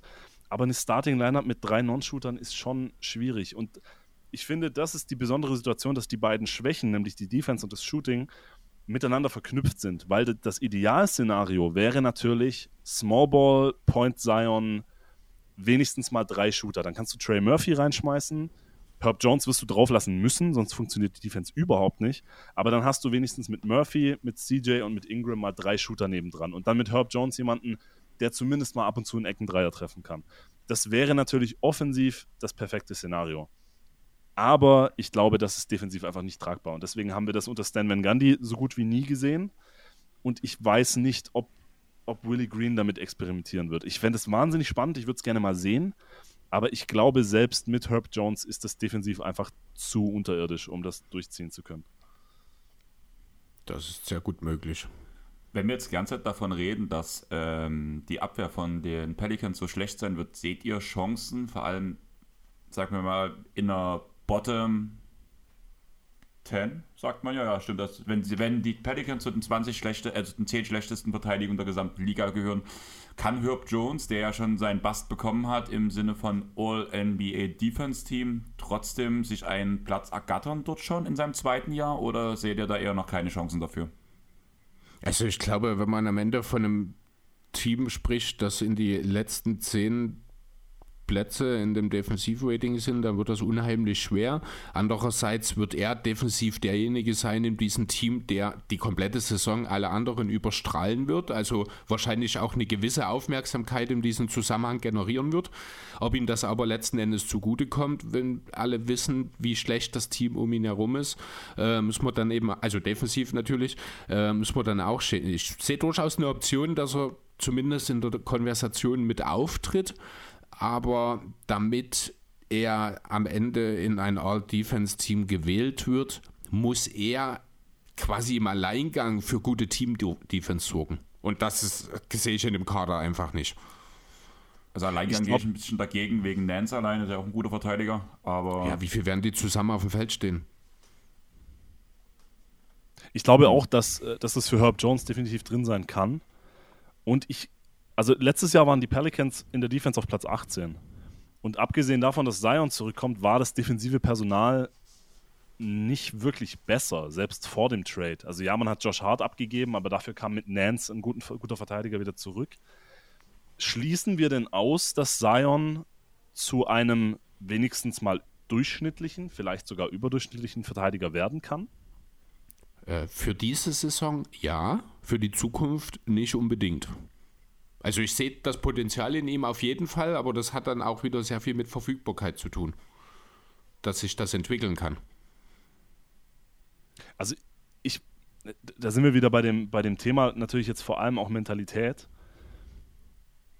Ich sehe nicht, warum der Typ nicht wenigstens eine Null sein kann defensiv. Also, dass er ja, so ein krasses Minus ist, wie er war, vielleicht spielte da tatsächlich auch einfach diese gewisse Lustlosigkeit mit rein, die er jetzt hoffentlich, das wäre natürlich das, was sich Pelicans-Fans wünschen, die er jetzt ablegen konnte.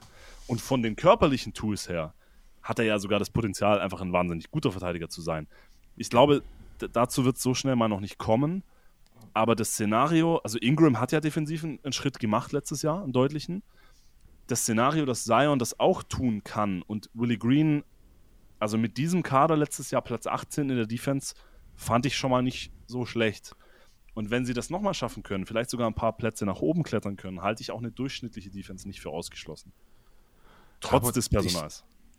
Ja, ja, aber das, das sehe ich wirklich nicht als ein realistisches Szenario für diese Saisons, muss ich ehrlich sagen. Hier kommt dann auch wieder so ein bisschen das Thema des äh, echten Point Guards, der hier fehlt mit in den äh, spielt da mit einer Rolle, denn Science Offensivlast wird, wenn er fit ist und wenn er spielt, sehr, sehr hoch sein, sodass einfach auch gerade nach der Verletzungshistorie die Körner für die Defense einerseits nicht da sein werden und zum anderen ich in ihm auch niemanden sehe momentan, der sich in der Defensive aufopfert oder aufopfern will. Ne, das sind Sachen, die kommen natürlich im Laufe der Karriere. Das haben wir ja ganz häufig gesehen, dass gerade offensive Stars ihren defensiven Impact erst dann, ich sag mal, konsolidieren, wenn sie sich offensiv schon einen gewissen Ruf erarbeitet haben. Das ist ja das, was ein Donovan Mitchell meines Erachtens nach als nächstes zwingend tun muss, wenn er in die nächste Riege aufsteigen will.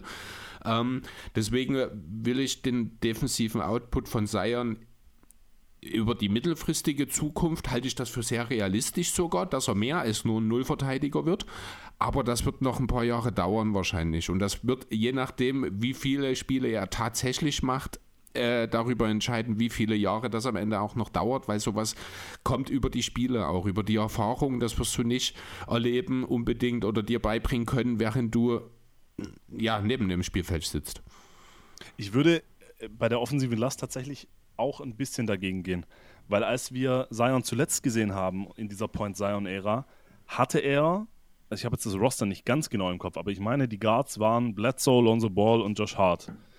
Hatte er buchstäblich keinen, der ihm diese krassen Ballhändler Pflichten mal abnehmen konnte. Und jetzt hat er mit einem mhm. Ingram, der so einen großen Schritt gemacht hat am Ball, und mit McCollum gleich zwei solche Spieler neben sich. Ich glaube tatsächlich, wir werden dieses Jahr nicht mehr so viel und er hat mit Willie Green einen Coach, der, glaube ich, Wert legt auf eine wenigstens ein bisschen ausbalancierte Offense. Ich glaube, wir werden wesentlich weniger Point Zion sehen als zu, zum Ende der Saison 2021. Und deswegen könnte ich mir vorstellen, dass er da die ein oder anderen Körner sparen kann und in der Defense einsetzen kann. Für mich ist es einfach eine Frage der Mentalität. Also ich Genau. Kann er es, kann, also hat er diese Mentalität, auch in der Defense das zu bringen oder zumindest wenigstens annähernd das zu bringen, was er bringen kann? Ich könnte es mir vorstellen, ich könnte mir vorstellen, dass ein Coach wie Green besser an ihn rankommt, als das Gentry und Van Gundy geschafft haben, vor allem Van Gundy. Ähm, aber ich halte es auch für, also ich rechne jetzt nicht damit. Dann würde ich sagen, wenn ihr jetzt nicht noch was zu dem Thema habt, würde mich interessieren, wie seht ihr die Pelicans nun, wenn ihr euch auf eine Siegeszahl und eine Platzierung festlegen müsstet? Ähm, ja, also letzte Saison waren es 36 Siege. Es werden wahrscheinlich ein paar mehr werden. Das hängt halt davon ab. Ohne Sion würde ich 38 sagen. Da ist es nur geringfügig mehr, was aber für eine geringere Position am Ende vielleicht reicht. Ähm, mit Sion wären es sind vielleicht auch 45 Siege durchaus möglich. Das will ich nicht ausschließen. Ähm, für mich ist das trotzdem kein Team, das die Playoffs direkt erreichen wird. Deswegen ja, eine Play-in-Position um die, ich sag, ja, knapp positive Bilanz, sag ich mal. 42, 43 Spiele also Siege so in der Drehe knapp über 50 Prozent, reicht am Ende für eine Play-in-Position. Ähm, ich glaube, das würde ich als relativ realistisch betrachten. Wie sieht das bei dir aus, Lorenzo? Ich, ich weiß nicht, ob das jetzt ein Hot-Take wird. Aber ich sehe im Westen nur fünf Teams, bei denen ich eindeutig unterschreiben würde, sie sind besser als die Pelicans. Angenommen, angenommen Zion kommt so zurück, wie wir ihn zuletzt gesehen haben. Das sind die Suns, Warriors, Clippers, Nuggets, Timberwolves. Ich habe bei den, Ma also ich, meiner Meinung nach sind die Mavs schlechter geworden. Die Grizzlies werden Jaron Jackson Jr. vermissen, wahrscheinlich lange. Also ich sehe keinen Grund, warum sie ihn zurück äh, rushen sollten. Bei den Lakers kannst du komplett vergessen, da irgendwelche validen äh, Prognosen zu stellen. Und dann kommen schon die Kings und Blazers. Und da hatten wir es ja vorher schon. Die bei voller Kraft. Hast du in der die Timberwolves hat so in der Liste der fünf Teams davor mit drin, oder? Ja. In der Regular ja, Season, ja. Ich, ja, okay, nee, die habe ich bloß, die sind mir in der Liste verloren gegangen. Nee, dann passt das, okay. Also ich halte 45, 46 Siege und Platz 6 im Westen halte ich nicht für ausgeschlossen. Ich predikte das jetzt nicht, weil ich glaube, das wäre ein bisschen zu optimistisch. Aber ich kann es mir zumindest vorstellen. Der realistischere also, Case wäre wahrscheinlich gerade was du gesagt hast, 42, 43, 44 und so Platz 8 oder 9. Das müsste wahrscheinlich meine Prediction sein. Aber wenn ich jetzt ganz mutig wäre, würde ich sagen Platz 6. Aber ich bin nicht ganz mutig. Also ich muss sagen, ich habe mit den 45 Siegen habe ich halt schon die Dallas Mavericks halt auf Platz 6. Ich denke, auch wie du, wenn Zion komplett durchspielen würde, würde, könnte dieses Team auf jeden Fall besser als Dallas sein. Das Ding ist aber, dass ich das nicht sehe. Ein bisschen Load-Management wird auch für Zion, auf Zion zukommen, weshalb ich halt die 44 Siege halt angepeilt habe. Mit Zion komplett durchspielen wäre ich vielleicht sogar bei 46, er würde ja 46, 47 Siege vielleicht sogar. Also vielleicht bin ich der Optimist zwischen uns, bei uns. Scheint so. Aber durch Load-Management gehe ich halt auf 44 Siege und das wäre bei mir danach in der Tabelle Platz 7. Ja, ja, da sind wir ja alle ungefähr in derselben Range unterwegs eigentlich. Ausnahmsweise. Also hast du ja. sie tatsächlich vor den Grizzlies und Lakers? Ja. Finde ich gut. Äh, ich weiß nicht, ob ich mich zu sehr zum, zum Pelicans-Optimisten entwickelt habe jetzt also, durch, die, durch, diesen ja, Deep Dive, ist, aber ich, ich kann es sehen, ja. Mein Problem ist halt, ich hatte es in der letzten Folge schon gesagt, ich sehe halt die Clippers aufgrund von Load Management und wir haben viele verletzte Spieler bei den Clippers oder viele Spieler, die sich schnell verletzen können, in Anführungsstrichen. Die Denver Nuggets, die äh, ähm, Dallas Mavericks, die Pelicans. Also ich habe so ein riesengroßes Cluster, die ich halt alle ganz nah aneinander sehe. Boah, das ist super übel von dir zu hören, dass du Denver und New Orleans in dasselbe Tier. Also ganz ehrlich, verstehe mich nicht falsch, aber Hast das ist ja, ich weiß wegen Verletzungen, Verletzungen und Loadmanagement. Das, das tut trotzdem, das tut weh. Also es, es tut auch weh, die Clippers und die Pelicans von dir im selben Tier zu hören, weil das ist einfach absurd. Muss ich ganz ehrlich sagen, das ist einfach absurd. Wir werden es ja nächstes Jahr sehen. Es, ja, also sind wir mal ehrlich, selbst wenn bei den Clippers drei Spieler länger ausfallen würden, dann ist es immer noch ein Team, das ist tiefer als die Pelicans, das ist defensiv viel besser als die Pelicans. Und wenn es nicht gerade die drei Spieler dann Subac, George und Kawhi sind, dann sind die auch in der Spitze noch ein besseres Team, wenn du mich fragst. Also ich finde das. Ich sehe halt Zion boah. als den mit Abstand besten Spieler in der Regular Season. Dann hättest du ihn ja eigentlich als MVP-Kandidat nennen müssen mit vor zwei Nein, Wochen. von den, Band, äh, von, von, den Bands sage ich gerade, von den, von den Teams, über die ich gerade geredet habe. Okay, ja, also äh, sehe ich, seh ich tue ich mich ein bisschen schwer, aber dass du deine, deine Regular Season, du, du tust sie ein bisschen zu sehr von Verletzungen abhängig machen, irgendwie alles. Es ist ein bisschen, ein bisschen mehr als in den letzten Jahren, habe ich das Gefühl, dass du dich zu sehr auf irgendwelche Sachen, die wirklich sehr, sehr hypothetisch sind, beziehst, habe ich, ich den Eindruck. Ich glaube, das Problem ist in dieser Saison, dass halt viele Teams oder viele Spieler von Verletzungen zurückkommen wo mir letztes Jahr oder wichtige Spieler von Verletzungen zurückkommen, was wir die letzten Jahre nicht so extrem hatten.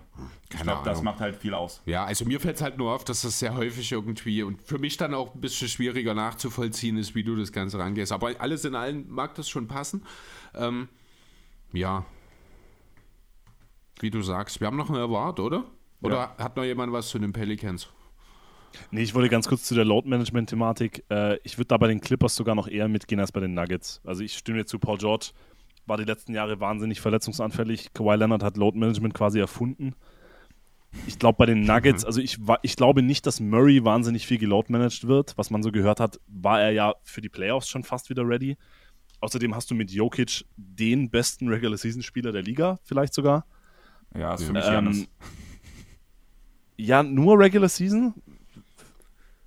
Naja, Janis. andere Debatte. Aber äh, bei Michael Porter Jr., das ist halt das große, das ist halt das große Fragezeichen MPJ. Aber ich glaube, selbst mit einem hin und wieder geschonten oder verletzten MPJ würde ich die Nuggets in der Regular Season schon relativ fest deutlich davor Top, Top 4 oder 5 im, im Westen sehen. Auf jeden Fall. Gut. Deepoy? Deepoy. Willst du anfangen? Will ich anfangen? Ich werfe einfach mal, also ich habe äh, Mal wieder keine. Ja, das mache ich ja sowieso nie. Also ich habe ja immer bloß eine Liste von Namen. Ich hatte in den letzten beiden Wochen hatte ich immer sieben. Jetzt wollte ich noch einen achten, den wollte ich einfach mal mit nennen. Ich werde ihn jetzt gleich als erstes nennen. Das ist Ben Simmons. Der hat es theoretisch im Tank. Er hat uns schon bewiesen, dass er in der Contention ist. Voraussetzung dafür ist natürlich, dass im Brooklyn alles funktioniert. Das ist das, was ich jetzt, ich glaube, auch jede Woche gesagt habe. Theoretisch sind diese Nets für mich wenn man die ganzen Köpfe ausschaltet, absoluter Titelkandidat Nummer 1 das aber natürlich nicht möglich ist, all diese Köpfe auszuschalten. Und wir wissen alle, was für krasse. Oh, du bist sehr schockiert von meiner Aussage. Ich Kann das sein, Lorenzo? Jetzt musste ich kurz, jetzt musste ich kurz schlucken. Titelkandidat Nummer 1? Ich finde, dieses Team ist super zusammengestellt. Die waren in den letzten zwei Jahren schon nicht wirklich weit davon entfernt, äh, einen Titel, oder im letzten Jahr, wir reden von Kevin Durants Fußlänge am Ende. Jetzt ist dieses Team noch besser drumherum aufgestellt. Man hat mit Ron, mit O'Neill, mit jetzt zuletzt Movis gute Ergänzungsspieler geholt. Wenn Ben Simmons zurückkommt und das alles klickt, das ist ein riesengroßes Wenn, ne? Das ist wahrscheinlich nicht mal eine 50-50 Entscheidung, sondern eher eine 30 zu 70 Entscheidung gegen die Wahrscheinlichkeit an der Stelle. Aber wenn alles klickt, wenn alles in Brooklyn, wenn man alles, was passiert ist, beiseite lassen kann und jetzt nicht wieder ein Kyrie Irving irgendwelchen Blödsinn fabriziert oder sowas, ist für mich dieses Netzteam ein absoluter Top-Kandidat auf den Titel, muss ich ganz ehrlich sagen. Dann habe ich eine Frage an euch. Welche Chance ist höher, dass alles das eintritt, was du passiert, was du jetzt angesagt hast, oder dass die Clippers mit den wichtigen Spielern verletzungsfrei bleiben? Was ist realistischer? Nein. ja, wie gesagt, sehr, sehr theoretisch alles. Die defensiven Qualitäten von den Ben Simmons sind aber bekannt, deswegen habe ich ihn hier einfach mal mit auf der Liste. Am Ende wird er keine Rolle in diesen Award spielen. Äh, ich finde, er sollte auch schon ein äh, in seiner Trophäe haben in seinem Trophäenschrank, aber das können wir auch nochmal an anderer Stelle diskutieren. Ansonsten, vielleicht tausche ich einfach mal noch zwei, drei Honorable Mentions hin. Ich würde einfach Raum. sagen, dass Lorenzo und ich ja unsere Top 3 so ein bisschen anfangen könnten bevor du irgendwelche Spieler vorausteaserst. Weil ich sie wahrscheinlich eh alle, wenn ihr sie nennt, mit auf meinem Zettel habt. Genau, ja, und okay. sonst würde ich sagen, wenn danach noch jemand auf deinem Zettel ist, kannst du ja im Nachhinein reinfügen. Mhm. Deswegen, Lorenzo, was war dein Platz 3? Ähm, ich konnte mich bei Platz 3 nicht entscheiden, deswegen habe ich einen dreigeteilten Platz 3. okay, soll äh, ich mit meinem Platz 3 anfangen? Ja, gerne. ähm, Joel Embiid. Ich glaube, oh. dass die, dass, ähm, also er hat alles dafür im Tank, ein Depoy-Kandidat zu sein. Das Problem bei ihm einfach ist, dass die offensive Last halt auch wieder größer werden wird und dass er deswegen ein Stück zurückfällt. Also auch gerade meine anderen zwei Kandidaten sind wahrscheinlich die offensichtlichen, auch aus den letzten zwei Jahren. Und deswegen sehe ich halt Embiid Ja. nur als Platz 3, was er trotzdem einer der. Ja, Griff? Frage der Logik. Der Topscorer der vergangenen äh, NBA-Saison, der jetzt nachweislich, da reden wir seit Monaten darüber, äh, ein noch besseres Team um sich herum hat, wird eine noch größere offensive Last als in der Vorsaison haben? Ein wichtiger Mal. Ja, nee, hast recht. Also das musste, ja. das, ja, das äh, fun funktioniert zutraue. nicht Obwohl so. ich es ihm zutraue. Zuzutrauen wäre es ihm. Ich bin mir auch sicher, er könnte theoretisch noch mehr, aber er muss es nicht, weil Hartenfit, Maxi, Harris funktioniert eh gut. Er hat jetzt so viele bessere Schützen noch um sich herum. Ähm, ich sehe tatsächlich eher bei Embiid nochmal in Sachen Playmaking einen Schritt nach vorne, dafür aber ein paar Punkte weniger, wenn ich ehrlich sein soll. Okay. Was sagst du zu Embiid? Ist er in deiner Liste drin?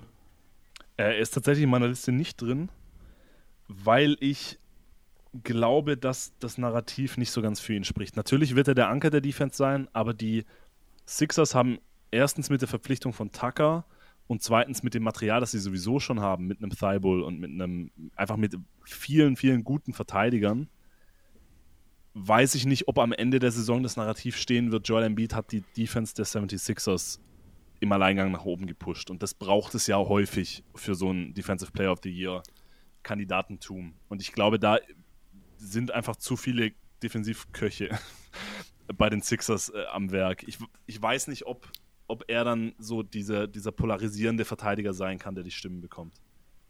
Okay, jetzt hast du noch ein äh, wichtiges Wort, ich glaube, am Ende gesagt und das ist das Wort polarisierend.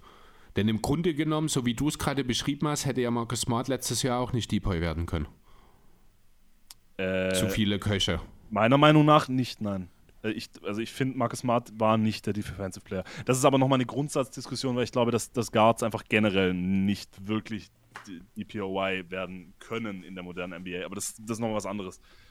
Aber ich, haben wir nicht letzte Saison je, jeden Pod drüber diskutiert, über das Thema. ja, Weil wir beide Lorenzo haben wahrscheinlich dieselbe Einstellung und Chris geht Ich, da halt ich, dagegen. ich finde, das ist zu kleingeistig, wenn ich ehrlich sein soll. Dass du, es ist ja schon fast, es ist ja schon fast Diskriminierung, eine bestimmte Gruppe von Positionen einfach auf einem willkürlichen Fakt wie der Größe in diesem Fall auszuschließen. ja, aber Es ist ja nicht die so Größe, es ist ja die, die positionelle Verantwortung in der Defense. Deswegen, also zum Beispiel Jonathan in seinem Awards-Podcast macht es ja immer, dass er den, er nennt es glaube ich den Perimeter Defender of the Year und den Defensive Player Ja. of the Year. Und das finde ich sehr sinnvoll und ich finde, das sollte auch in der NBA eingeführt werden. Das war ja letztes Jahr auch die, die ähm, Mikael Bridges äh, Diskussion mehr oder weniger. Der ist ja dann Zweiter geworden am Ende, glaube ich, sogar im Ranking. Äh, Ein ähnliches Thema, wobei Mhm. Bridges wenigstens noch ein großer Forward ist, der ab und zu mal auf Big switcht oder der dieser, dieser geniale Help-Defender sein kann. Ich finde jemand wie Smart, der ein super Auch Point of schon Attack Center Defender unterm ist. Korb verteidigt hat? Bitte? Der auch schon Center unterm Korb verteidigt hat? Also Das wenn stimmt, es einen ja. Guard gibt, der switchable ist, dann ist es Marcus Smart. Ja, aber Das wie viele stimmt, Possessions sind es am. Ende der Saison? Ja, wie viele Pos Possessions verteidigten Rudi Gobert gegen Guards? Der muss ja auch nicht gegen Guards verteidigen, weil dort ja die wenigste Abwehrarbeit zu leisten ist. Ja, Die meisten uns- erscheinen nun mal am Ja, lass, lass uns diese Grundsatzdiskussion jetzt bitte nicht führen. Ist schon spät. Äh, ich habe tatsächlich Bridges ist einer meiner drei äh, auf Platz drei.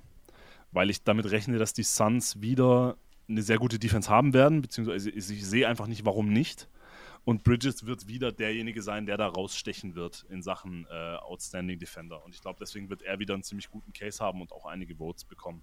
Aber so ein wirklich, eine wirklich realistische Chance, also ich würde ihn auch noch unter meinen anderen beiden Platz 3s äh, einordnen. Deswegen, aber ich, ich wollte den Namen einfach mal jetzt reinschmeißen.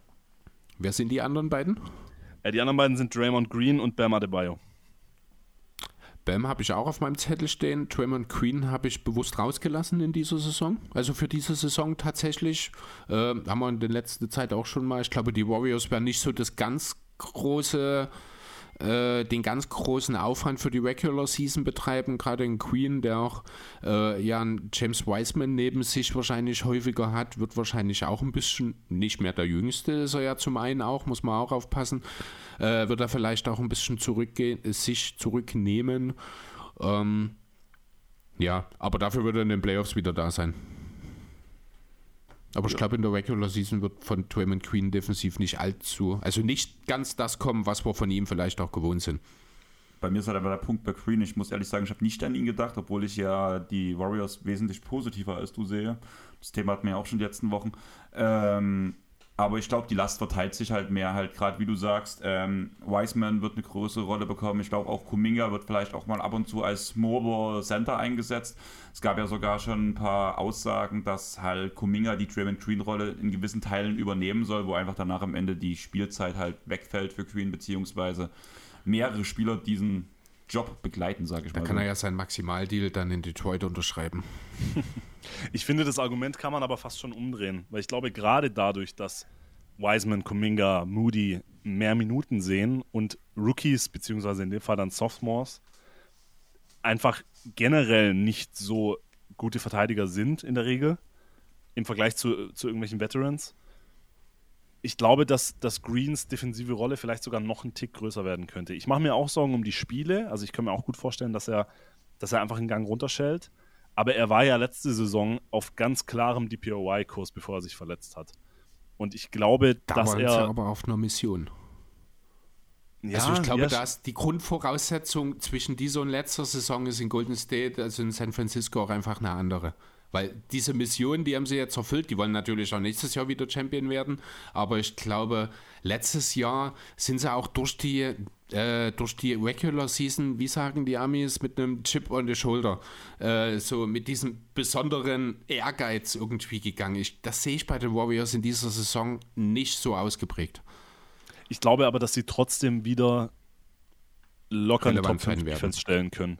Und da wird Draymond wieder der Hauptverantwortliche sein. Das ist, das ist tatsächlich etwas, das sich durchzieht bei meinen Kandidaten. Ich habe nach Teams gesucht, denen ich es zutraue, eine Top 5 Defense zu haben und dann wiederum nach den Spielern gesucht, die dafür medial und in der öffentlichen Wahrnehmung die Hauptverantwortlichen sein werden. Deswegen auch Bam Adebayo.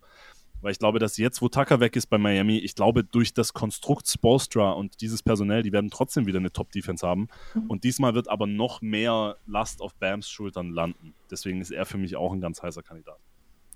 Allerdings auch jemand, der gegebenenfalls mit Jimmy Butler neben sich auch jemanden hat, wo sie sich gegenseitig die Stimme auch wegnehmen. Das könnte sein, aber bei also Butler äh, befürchte ich, dass er wieder viele Spiele verpassen wird. Das war ja bei Bam jetzt leider auch der Fall letzte das Saison, aber Bam äh, traue ich zumindest eher zu, dass er, dass er komplett fit bleiben kann. Ja. Allgemein glaube ich, dass die Heat zu viele gute Verteidiger, also mal abgesehen von Butler, das ist auch so ein Problem, was in Anführungsstrichen ja die Celtics haben. Sie haben so viele gute Verteidiger, wie ich finde, dass der eine halt so krass herausstechen muss, wo ich halt einfach dann die Qualität von Bam halt nicht sehe, um so herauszustechen aus diesem Team, dass es danach auch noch alle anderen Spieler überflügelt der Liga. Wisst ihr, wie ich das meine? Möglich, ja. ja. Also, ähm, ja, ich sehe deinen Punkt. Ich muss jetzt gerade mal kurz gucken, ob Miami wirklich noch so viele, so gute Verteidiger hat, um ehrlich zu sein. Ähm, ich glaube, bei Miami ist, ist es halt eher die, es ist einfach die, die geile das Defense, Konstrukt. die Miami stellt, das kommt halt Team, halt über System. Ja. Kommt nicht über diese. Auch Butler ist jetzt kein, also ist für mich kein All-Defense-Kandidat. Selbst wenn er auf. Er ist ein genialer Verteidiger, aber er ist jetzt nicht das äh, Point-of-Attack-Monster, das er früher noch war. In seinem Alter geht das einfach nicht mehr. Auch Kyle Lowry. Und dann haben sie so Jungs wie Hero rumspringen und Robinson. Also ich glaube tatsächlich, also ich traue das Bam schon zu und ich, ich habe eine riesenhohe Meinung von Bam als Verteidiger. Und ich glaube, dass, also ich, ich kann mir sehr gut vorstellen, dass er am Ende in den Top 3 landet. Und weil du gerade die Celtics angesprochen hast, witzigerweise, mein Platz 2 ist nämlich ein Celtic. Der Time Lord. Richtig. Ja, habe ich hier auch mitstehen. Ähm, ja, haben wir ja schon ein, zwei Mal angesprochen, an der, äh, schon früher im Pod, äh, was die Rolle, diese defensive Rolle angeht. Ähm, ich muss ehrlich sagen, ich hätte niemals geklappt, äh, erwartet, dass das Tandem Hofford und Williams sich letzte Saison dann noch so entwickelt? Also, dass sie so gut funktionieren, dass Hofer, also äh, ich bin, ich glaube immer noch der Meinung, Hofer ist der leicht wichtigere Verteidiger für die Celtics. Aber der Timelord ist derjenige, der ja schon in der letzten Saison und wahrscheinlich in der nächsten Saison noch ein bisschen mehr einfach äh, ja, medial im Fokus stehen wird in dem Zusammenhang, weil er die spektakuläreren Situationen herbeiführt, weil er äh, häufiger mit seinen Defensivplays auch in Highlight-Tapes oder Highlight-Zusammenfassungen landen wird. Aber ich glaube, er ist nur so lange so gut, wie Al Horford das neben ihm kompensieren kann. Ich muss halt ehrlich sagen, also das ist der, dieser Punkt spektakuläre Abwehr, den du gerade angesprochen hast, das ist der Grund, warum ich ihn über Bam sehe.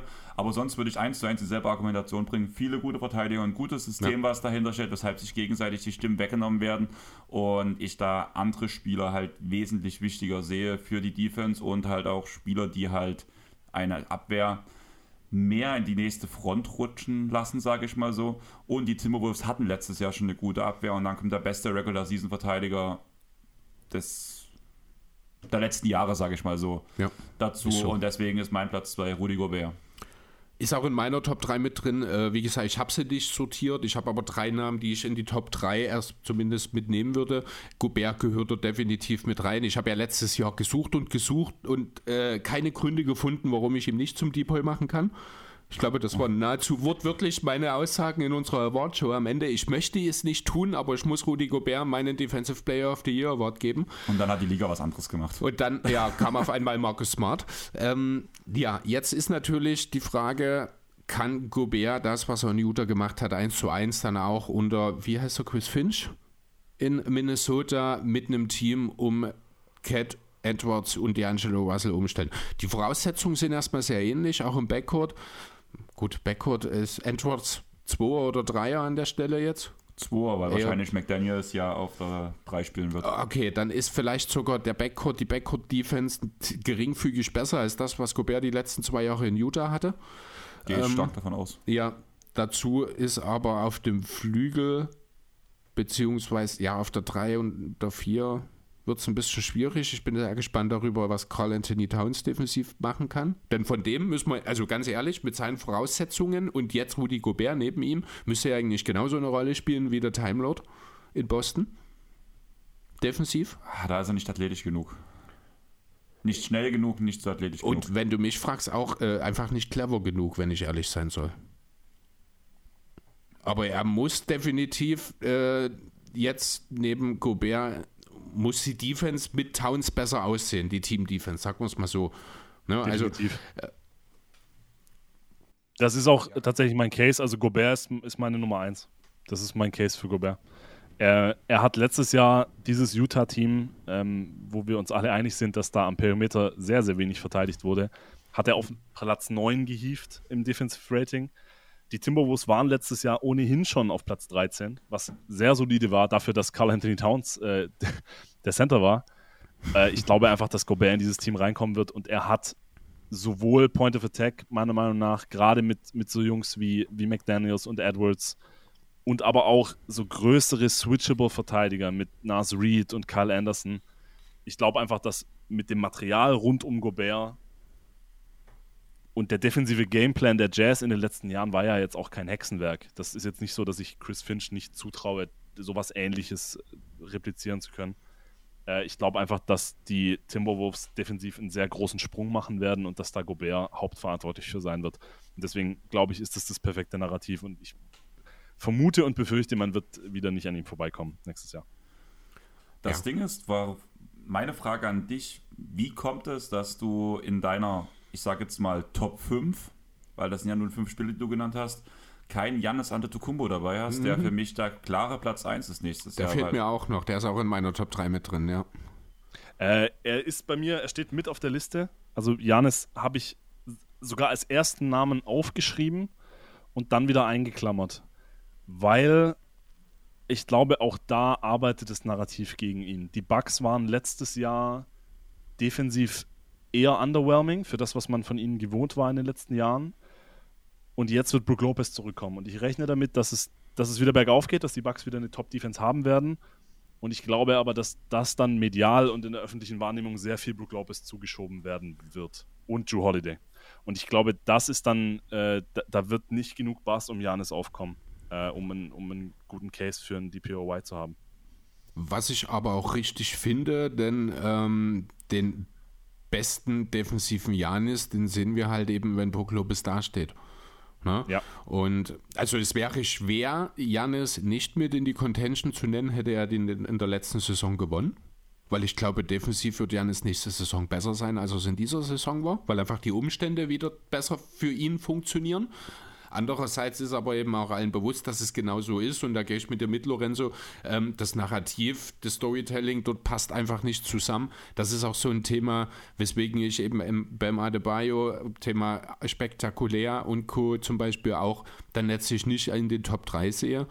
Äh, ich habe dann am Ende, wie gesagt, also die drei Namen, wir haben jetzt eigentlich alle alle genannt, oder? Also ich bin durch mit meiner Liste. Ja, genau. Ja, also meine noch, Top 3 noch zwei tatsächlich. Aber das okay, ist mehr so Honorable Mentions. Da habe ich auch noch einen, den will ich einfach nennen. Das ist mehr ein Gag, wenn ich ehrlich sein soll. José ähm, Alvarado. Das ist, nein, das ist Anthony Davis.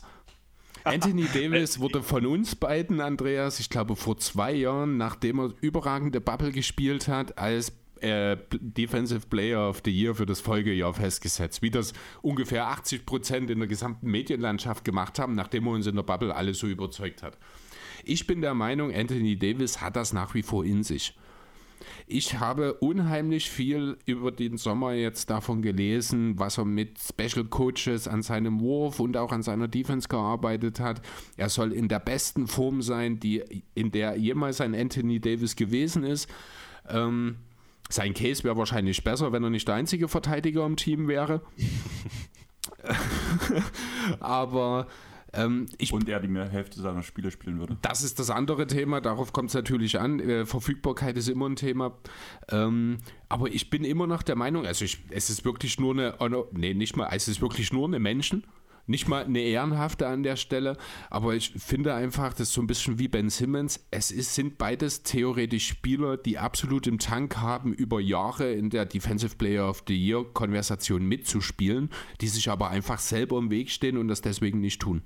Ja, aber wenn wir bei dem Punkt sind, muss man ganz ehrlich sagen, da könntest du auch einen Paul George, den Kawhi Leonard anfügen, die halt vor allem bei im Punkto Kawhi auch das jetzt immer noch im Tank haben, aber einfach weil sie sich in der Saison zurücknehmen, weil auch die offensive Rolle immer größer geworden ist, wo ich halt sage, die kannst du anfügen, wenn sie sich darauf konzentrieren wollen, aber es wird halt einfach nicht passieren.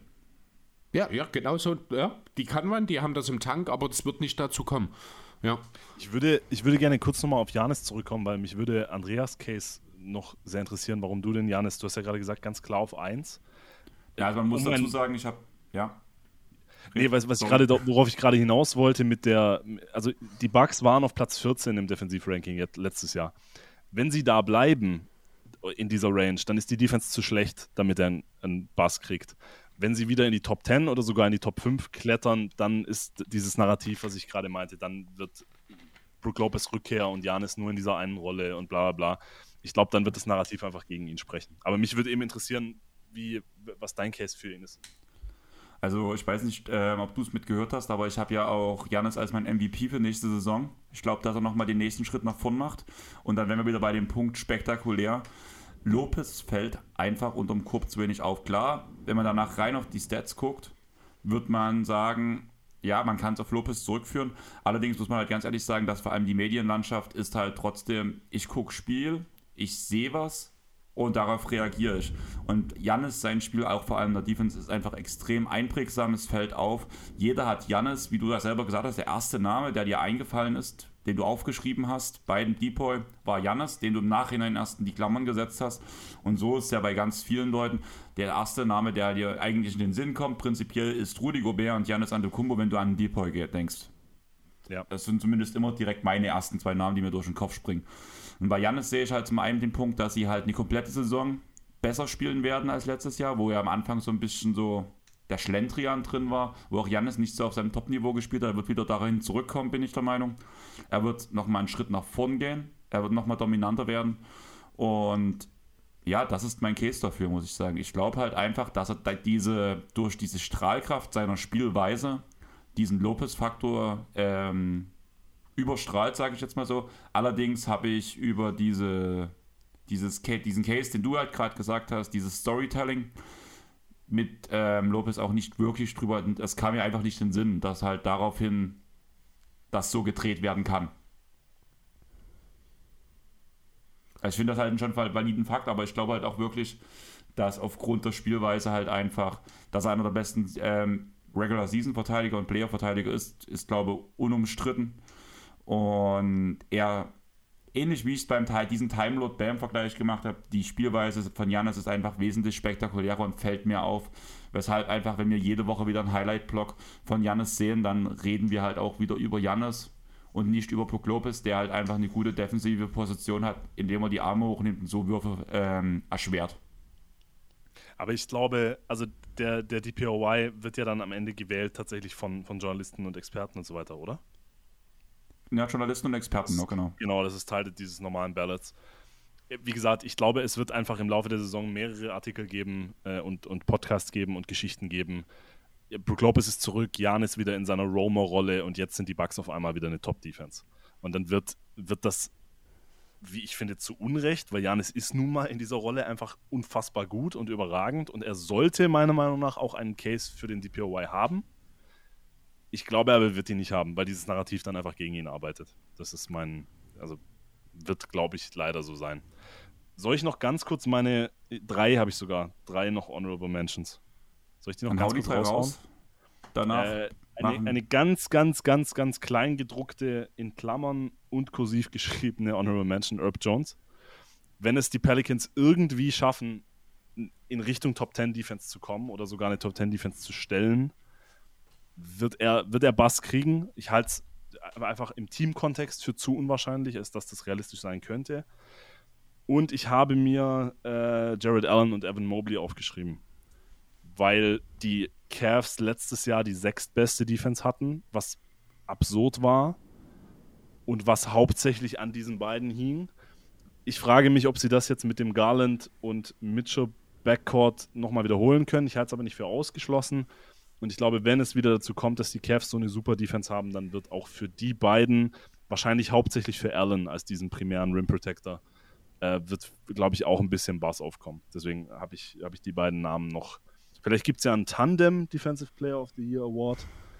Da wären die beiden dann ganz vorne mit dabei, aber ich glaube vor allem Jared Allen könnte da irgendwie mit reinstoßen.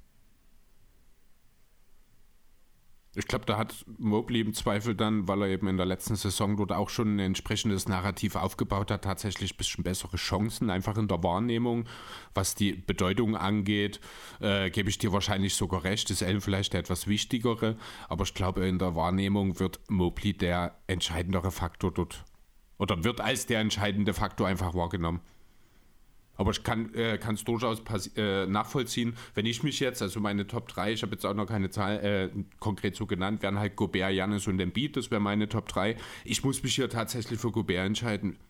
Es ist, Embiid äh, wird äh, einfach die Defense aufgrund der Neuzugänge, aufgrund der guten Offensive wird einfach nicht so hell strahlen, dass es am Ende reicht. Äh, die Janis-Thematik haben wir schon besprochen. Da müssen wir, äh, da, das sehe ich einfach auch nicht, dass das Narrativ des Sarkisian am Ende reicht. Und Gobert kommt in ein Team, das traditionell seit Kevin Garnett eigentlich nicht mehr oder seit dem Abgang von Kevin Garnett nicht mehr verteidigt hat. Und wenn der einen Top 5 Defense tatsächlich aus den äh, Warriors, sage ich schon, aus den Timberwolves machen kann, dann führt da ganz egal, was da in irgendwelchen anderen Städten passiert, kein Weg an Gobert vorbei. Meine Frage ist jetzt, wie sehr tut dir das weh, dass du das jetzt sogar schon vor der Saison sagen musst? Ja, das tut mir nicht weh, weil es ist für mich ist es der logische Schluss. Ähm, ich, das tat mir weh, ihnen tatsächlich den Award letzte Saison geben zu müssen, weil ich das ganze Jahr versucht habe, das zu vermeiden.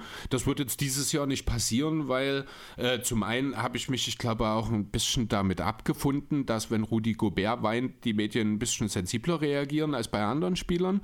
Äh, zum anderen ist er halt nun mal ein überragender Verteidiger, insbesondere in der regulären Saison. Und auch wenn ich mich schwer damit tue, äh, dass er dann wie viele Titel hat? Vier.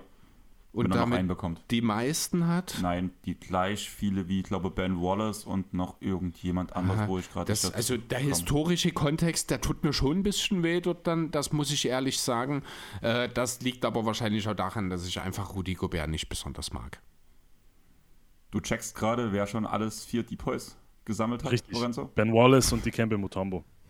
Ah, Mutombo war der andere, hm. genau. Und ja, drei ich weiß sind nicht, dahinter dann eben Dwight Howard und Rudy Gobert. Und ja, und ich weiß nicht, ob ich Gobert auf der dass Stufe Dwight Howard nochmal einen kriegt. Unwahrscheinlich, ja. Aber ja, meine Frage wäre jetzt an euch, habt ihr noch was? Nee, war schon mehr, als ich erwartet habe, um Ja. ehrlich zu sein. Es ging auch länger, als vor- ich gedacht habe. Ja, wir haben vor der Aufnahme noch gescherzt, dass wir keinen zweieinhalb Stunden Marathon machen. Jetzt sind wir tatsächlich, geht es in die Richtung. Aber ich bin auch wunschlos glücklich. Ich freue mich riesig auf die neue Saison. Äh, vielen Dank für die Einladung. Hat Spaß gemacht. Ich hoffe, ich konnte der doppelten Expertenrolle gerecht werden. ähm, und ja, vielen Dank. Wir haben zu danken, dass du dabei warst. War auf jeden Fall sehr aufschlussreich. Hast du jetzt noch irgendwas, was bei dir droppt, außerhalb deiner drei Artikel im God Next Mac? Äh, tatsächlich erstmal noch nicht, nein. Okay, also keine neuen Berichte oder. Weil du hast ja auch deinen Blog. Ja, den? Blog äh, habe ich, hab ich tatsächlich inzwischen mehr oder weniger eingestampft, leider. Oder zumindest mal auf sagen, Eis um den gelegt. ist es sehr Da kommt- ruhig geworden in den Genau, letzten genau. Monaten. Das, äh, es ist einfach, ich mache ja gerade ein Masterstudium und habe auch noch einen äh, regulären Job als, als äh, Zeitungsredakteur. Jetzt dann noch so Geschichten wie, wie Got Next und noch ein anderes Projekt, das in der Pipeline äh, steht. Mehr sage ich dazu jetzt erstmal noch nicht. Ähm, es, ja, es geht einfach zeitlich leider nicht mehr. Dann würde ich sagen, vor dein Instagram-Handle kannst du ja noch mit raushauen, weil da bist du ja doch schon einigermaßen aktiv mit. Äh, ja, gerne. Instagram äh, Lorenzo-Ligresti. Und auf Instagram ja eigentlich genauso, wenn ich mich nicht ganz täusche. Achso, das, das war Instagram und auf Twitter, äh Gott, muss ich immer ganz unprofessionell selber nachgucken. Äh, Twitter ist, glaube ich, einfach nur at Ligresti Lorenzo, wenn ich mich recht entsinne. Ein Moment. Das müsste ich auch nachgucken jetzt bei mir, das könnte ich auch nicht so aus dem Effekt. Das hat man doch neulich selbst erst mit unserem Airball-Händler. Airball ne? P. Ja, genau. Genau, es ist at Ligresti Lorenzo, wer da, wer da vorbeischauen möchte. Okay, also lasst da auf jeden Fall ein Follow da. Lasst auch ein Follow auch bei uns, beim Airball Podcast auf Instagram, Twitter und Facebook da. Folgt uns auf Spotify, Deezer und allen anderen Streaming-Plattformen, wo man uns folgen kann. Wir würden uns auch riesig über eine Bewertung auf Apple Podcast und Spotify natürlich freuen. Wir hoffen, wir konnten euch ein bisschen auf die zwei Teams vorbereiten. Danke nochmal, dass du dabei warst, Lorenzo. Und ich würde sagen, wir haben es geschafft heute. Tschaußen. Ciao. Danke, ciao.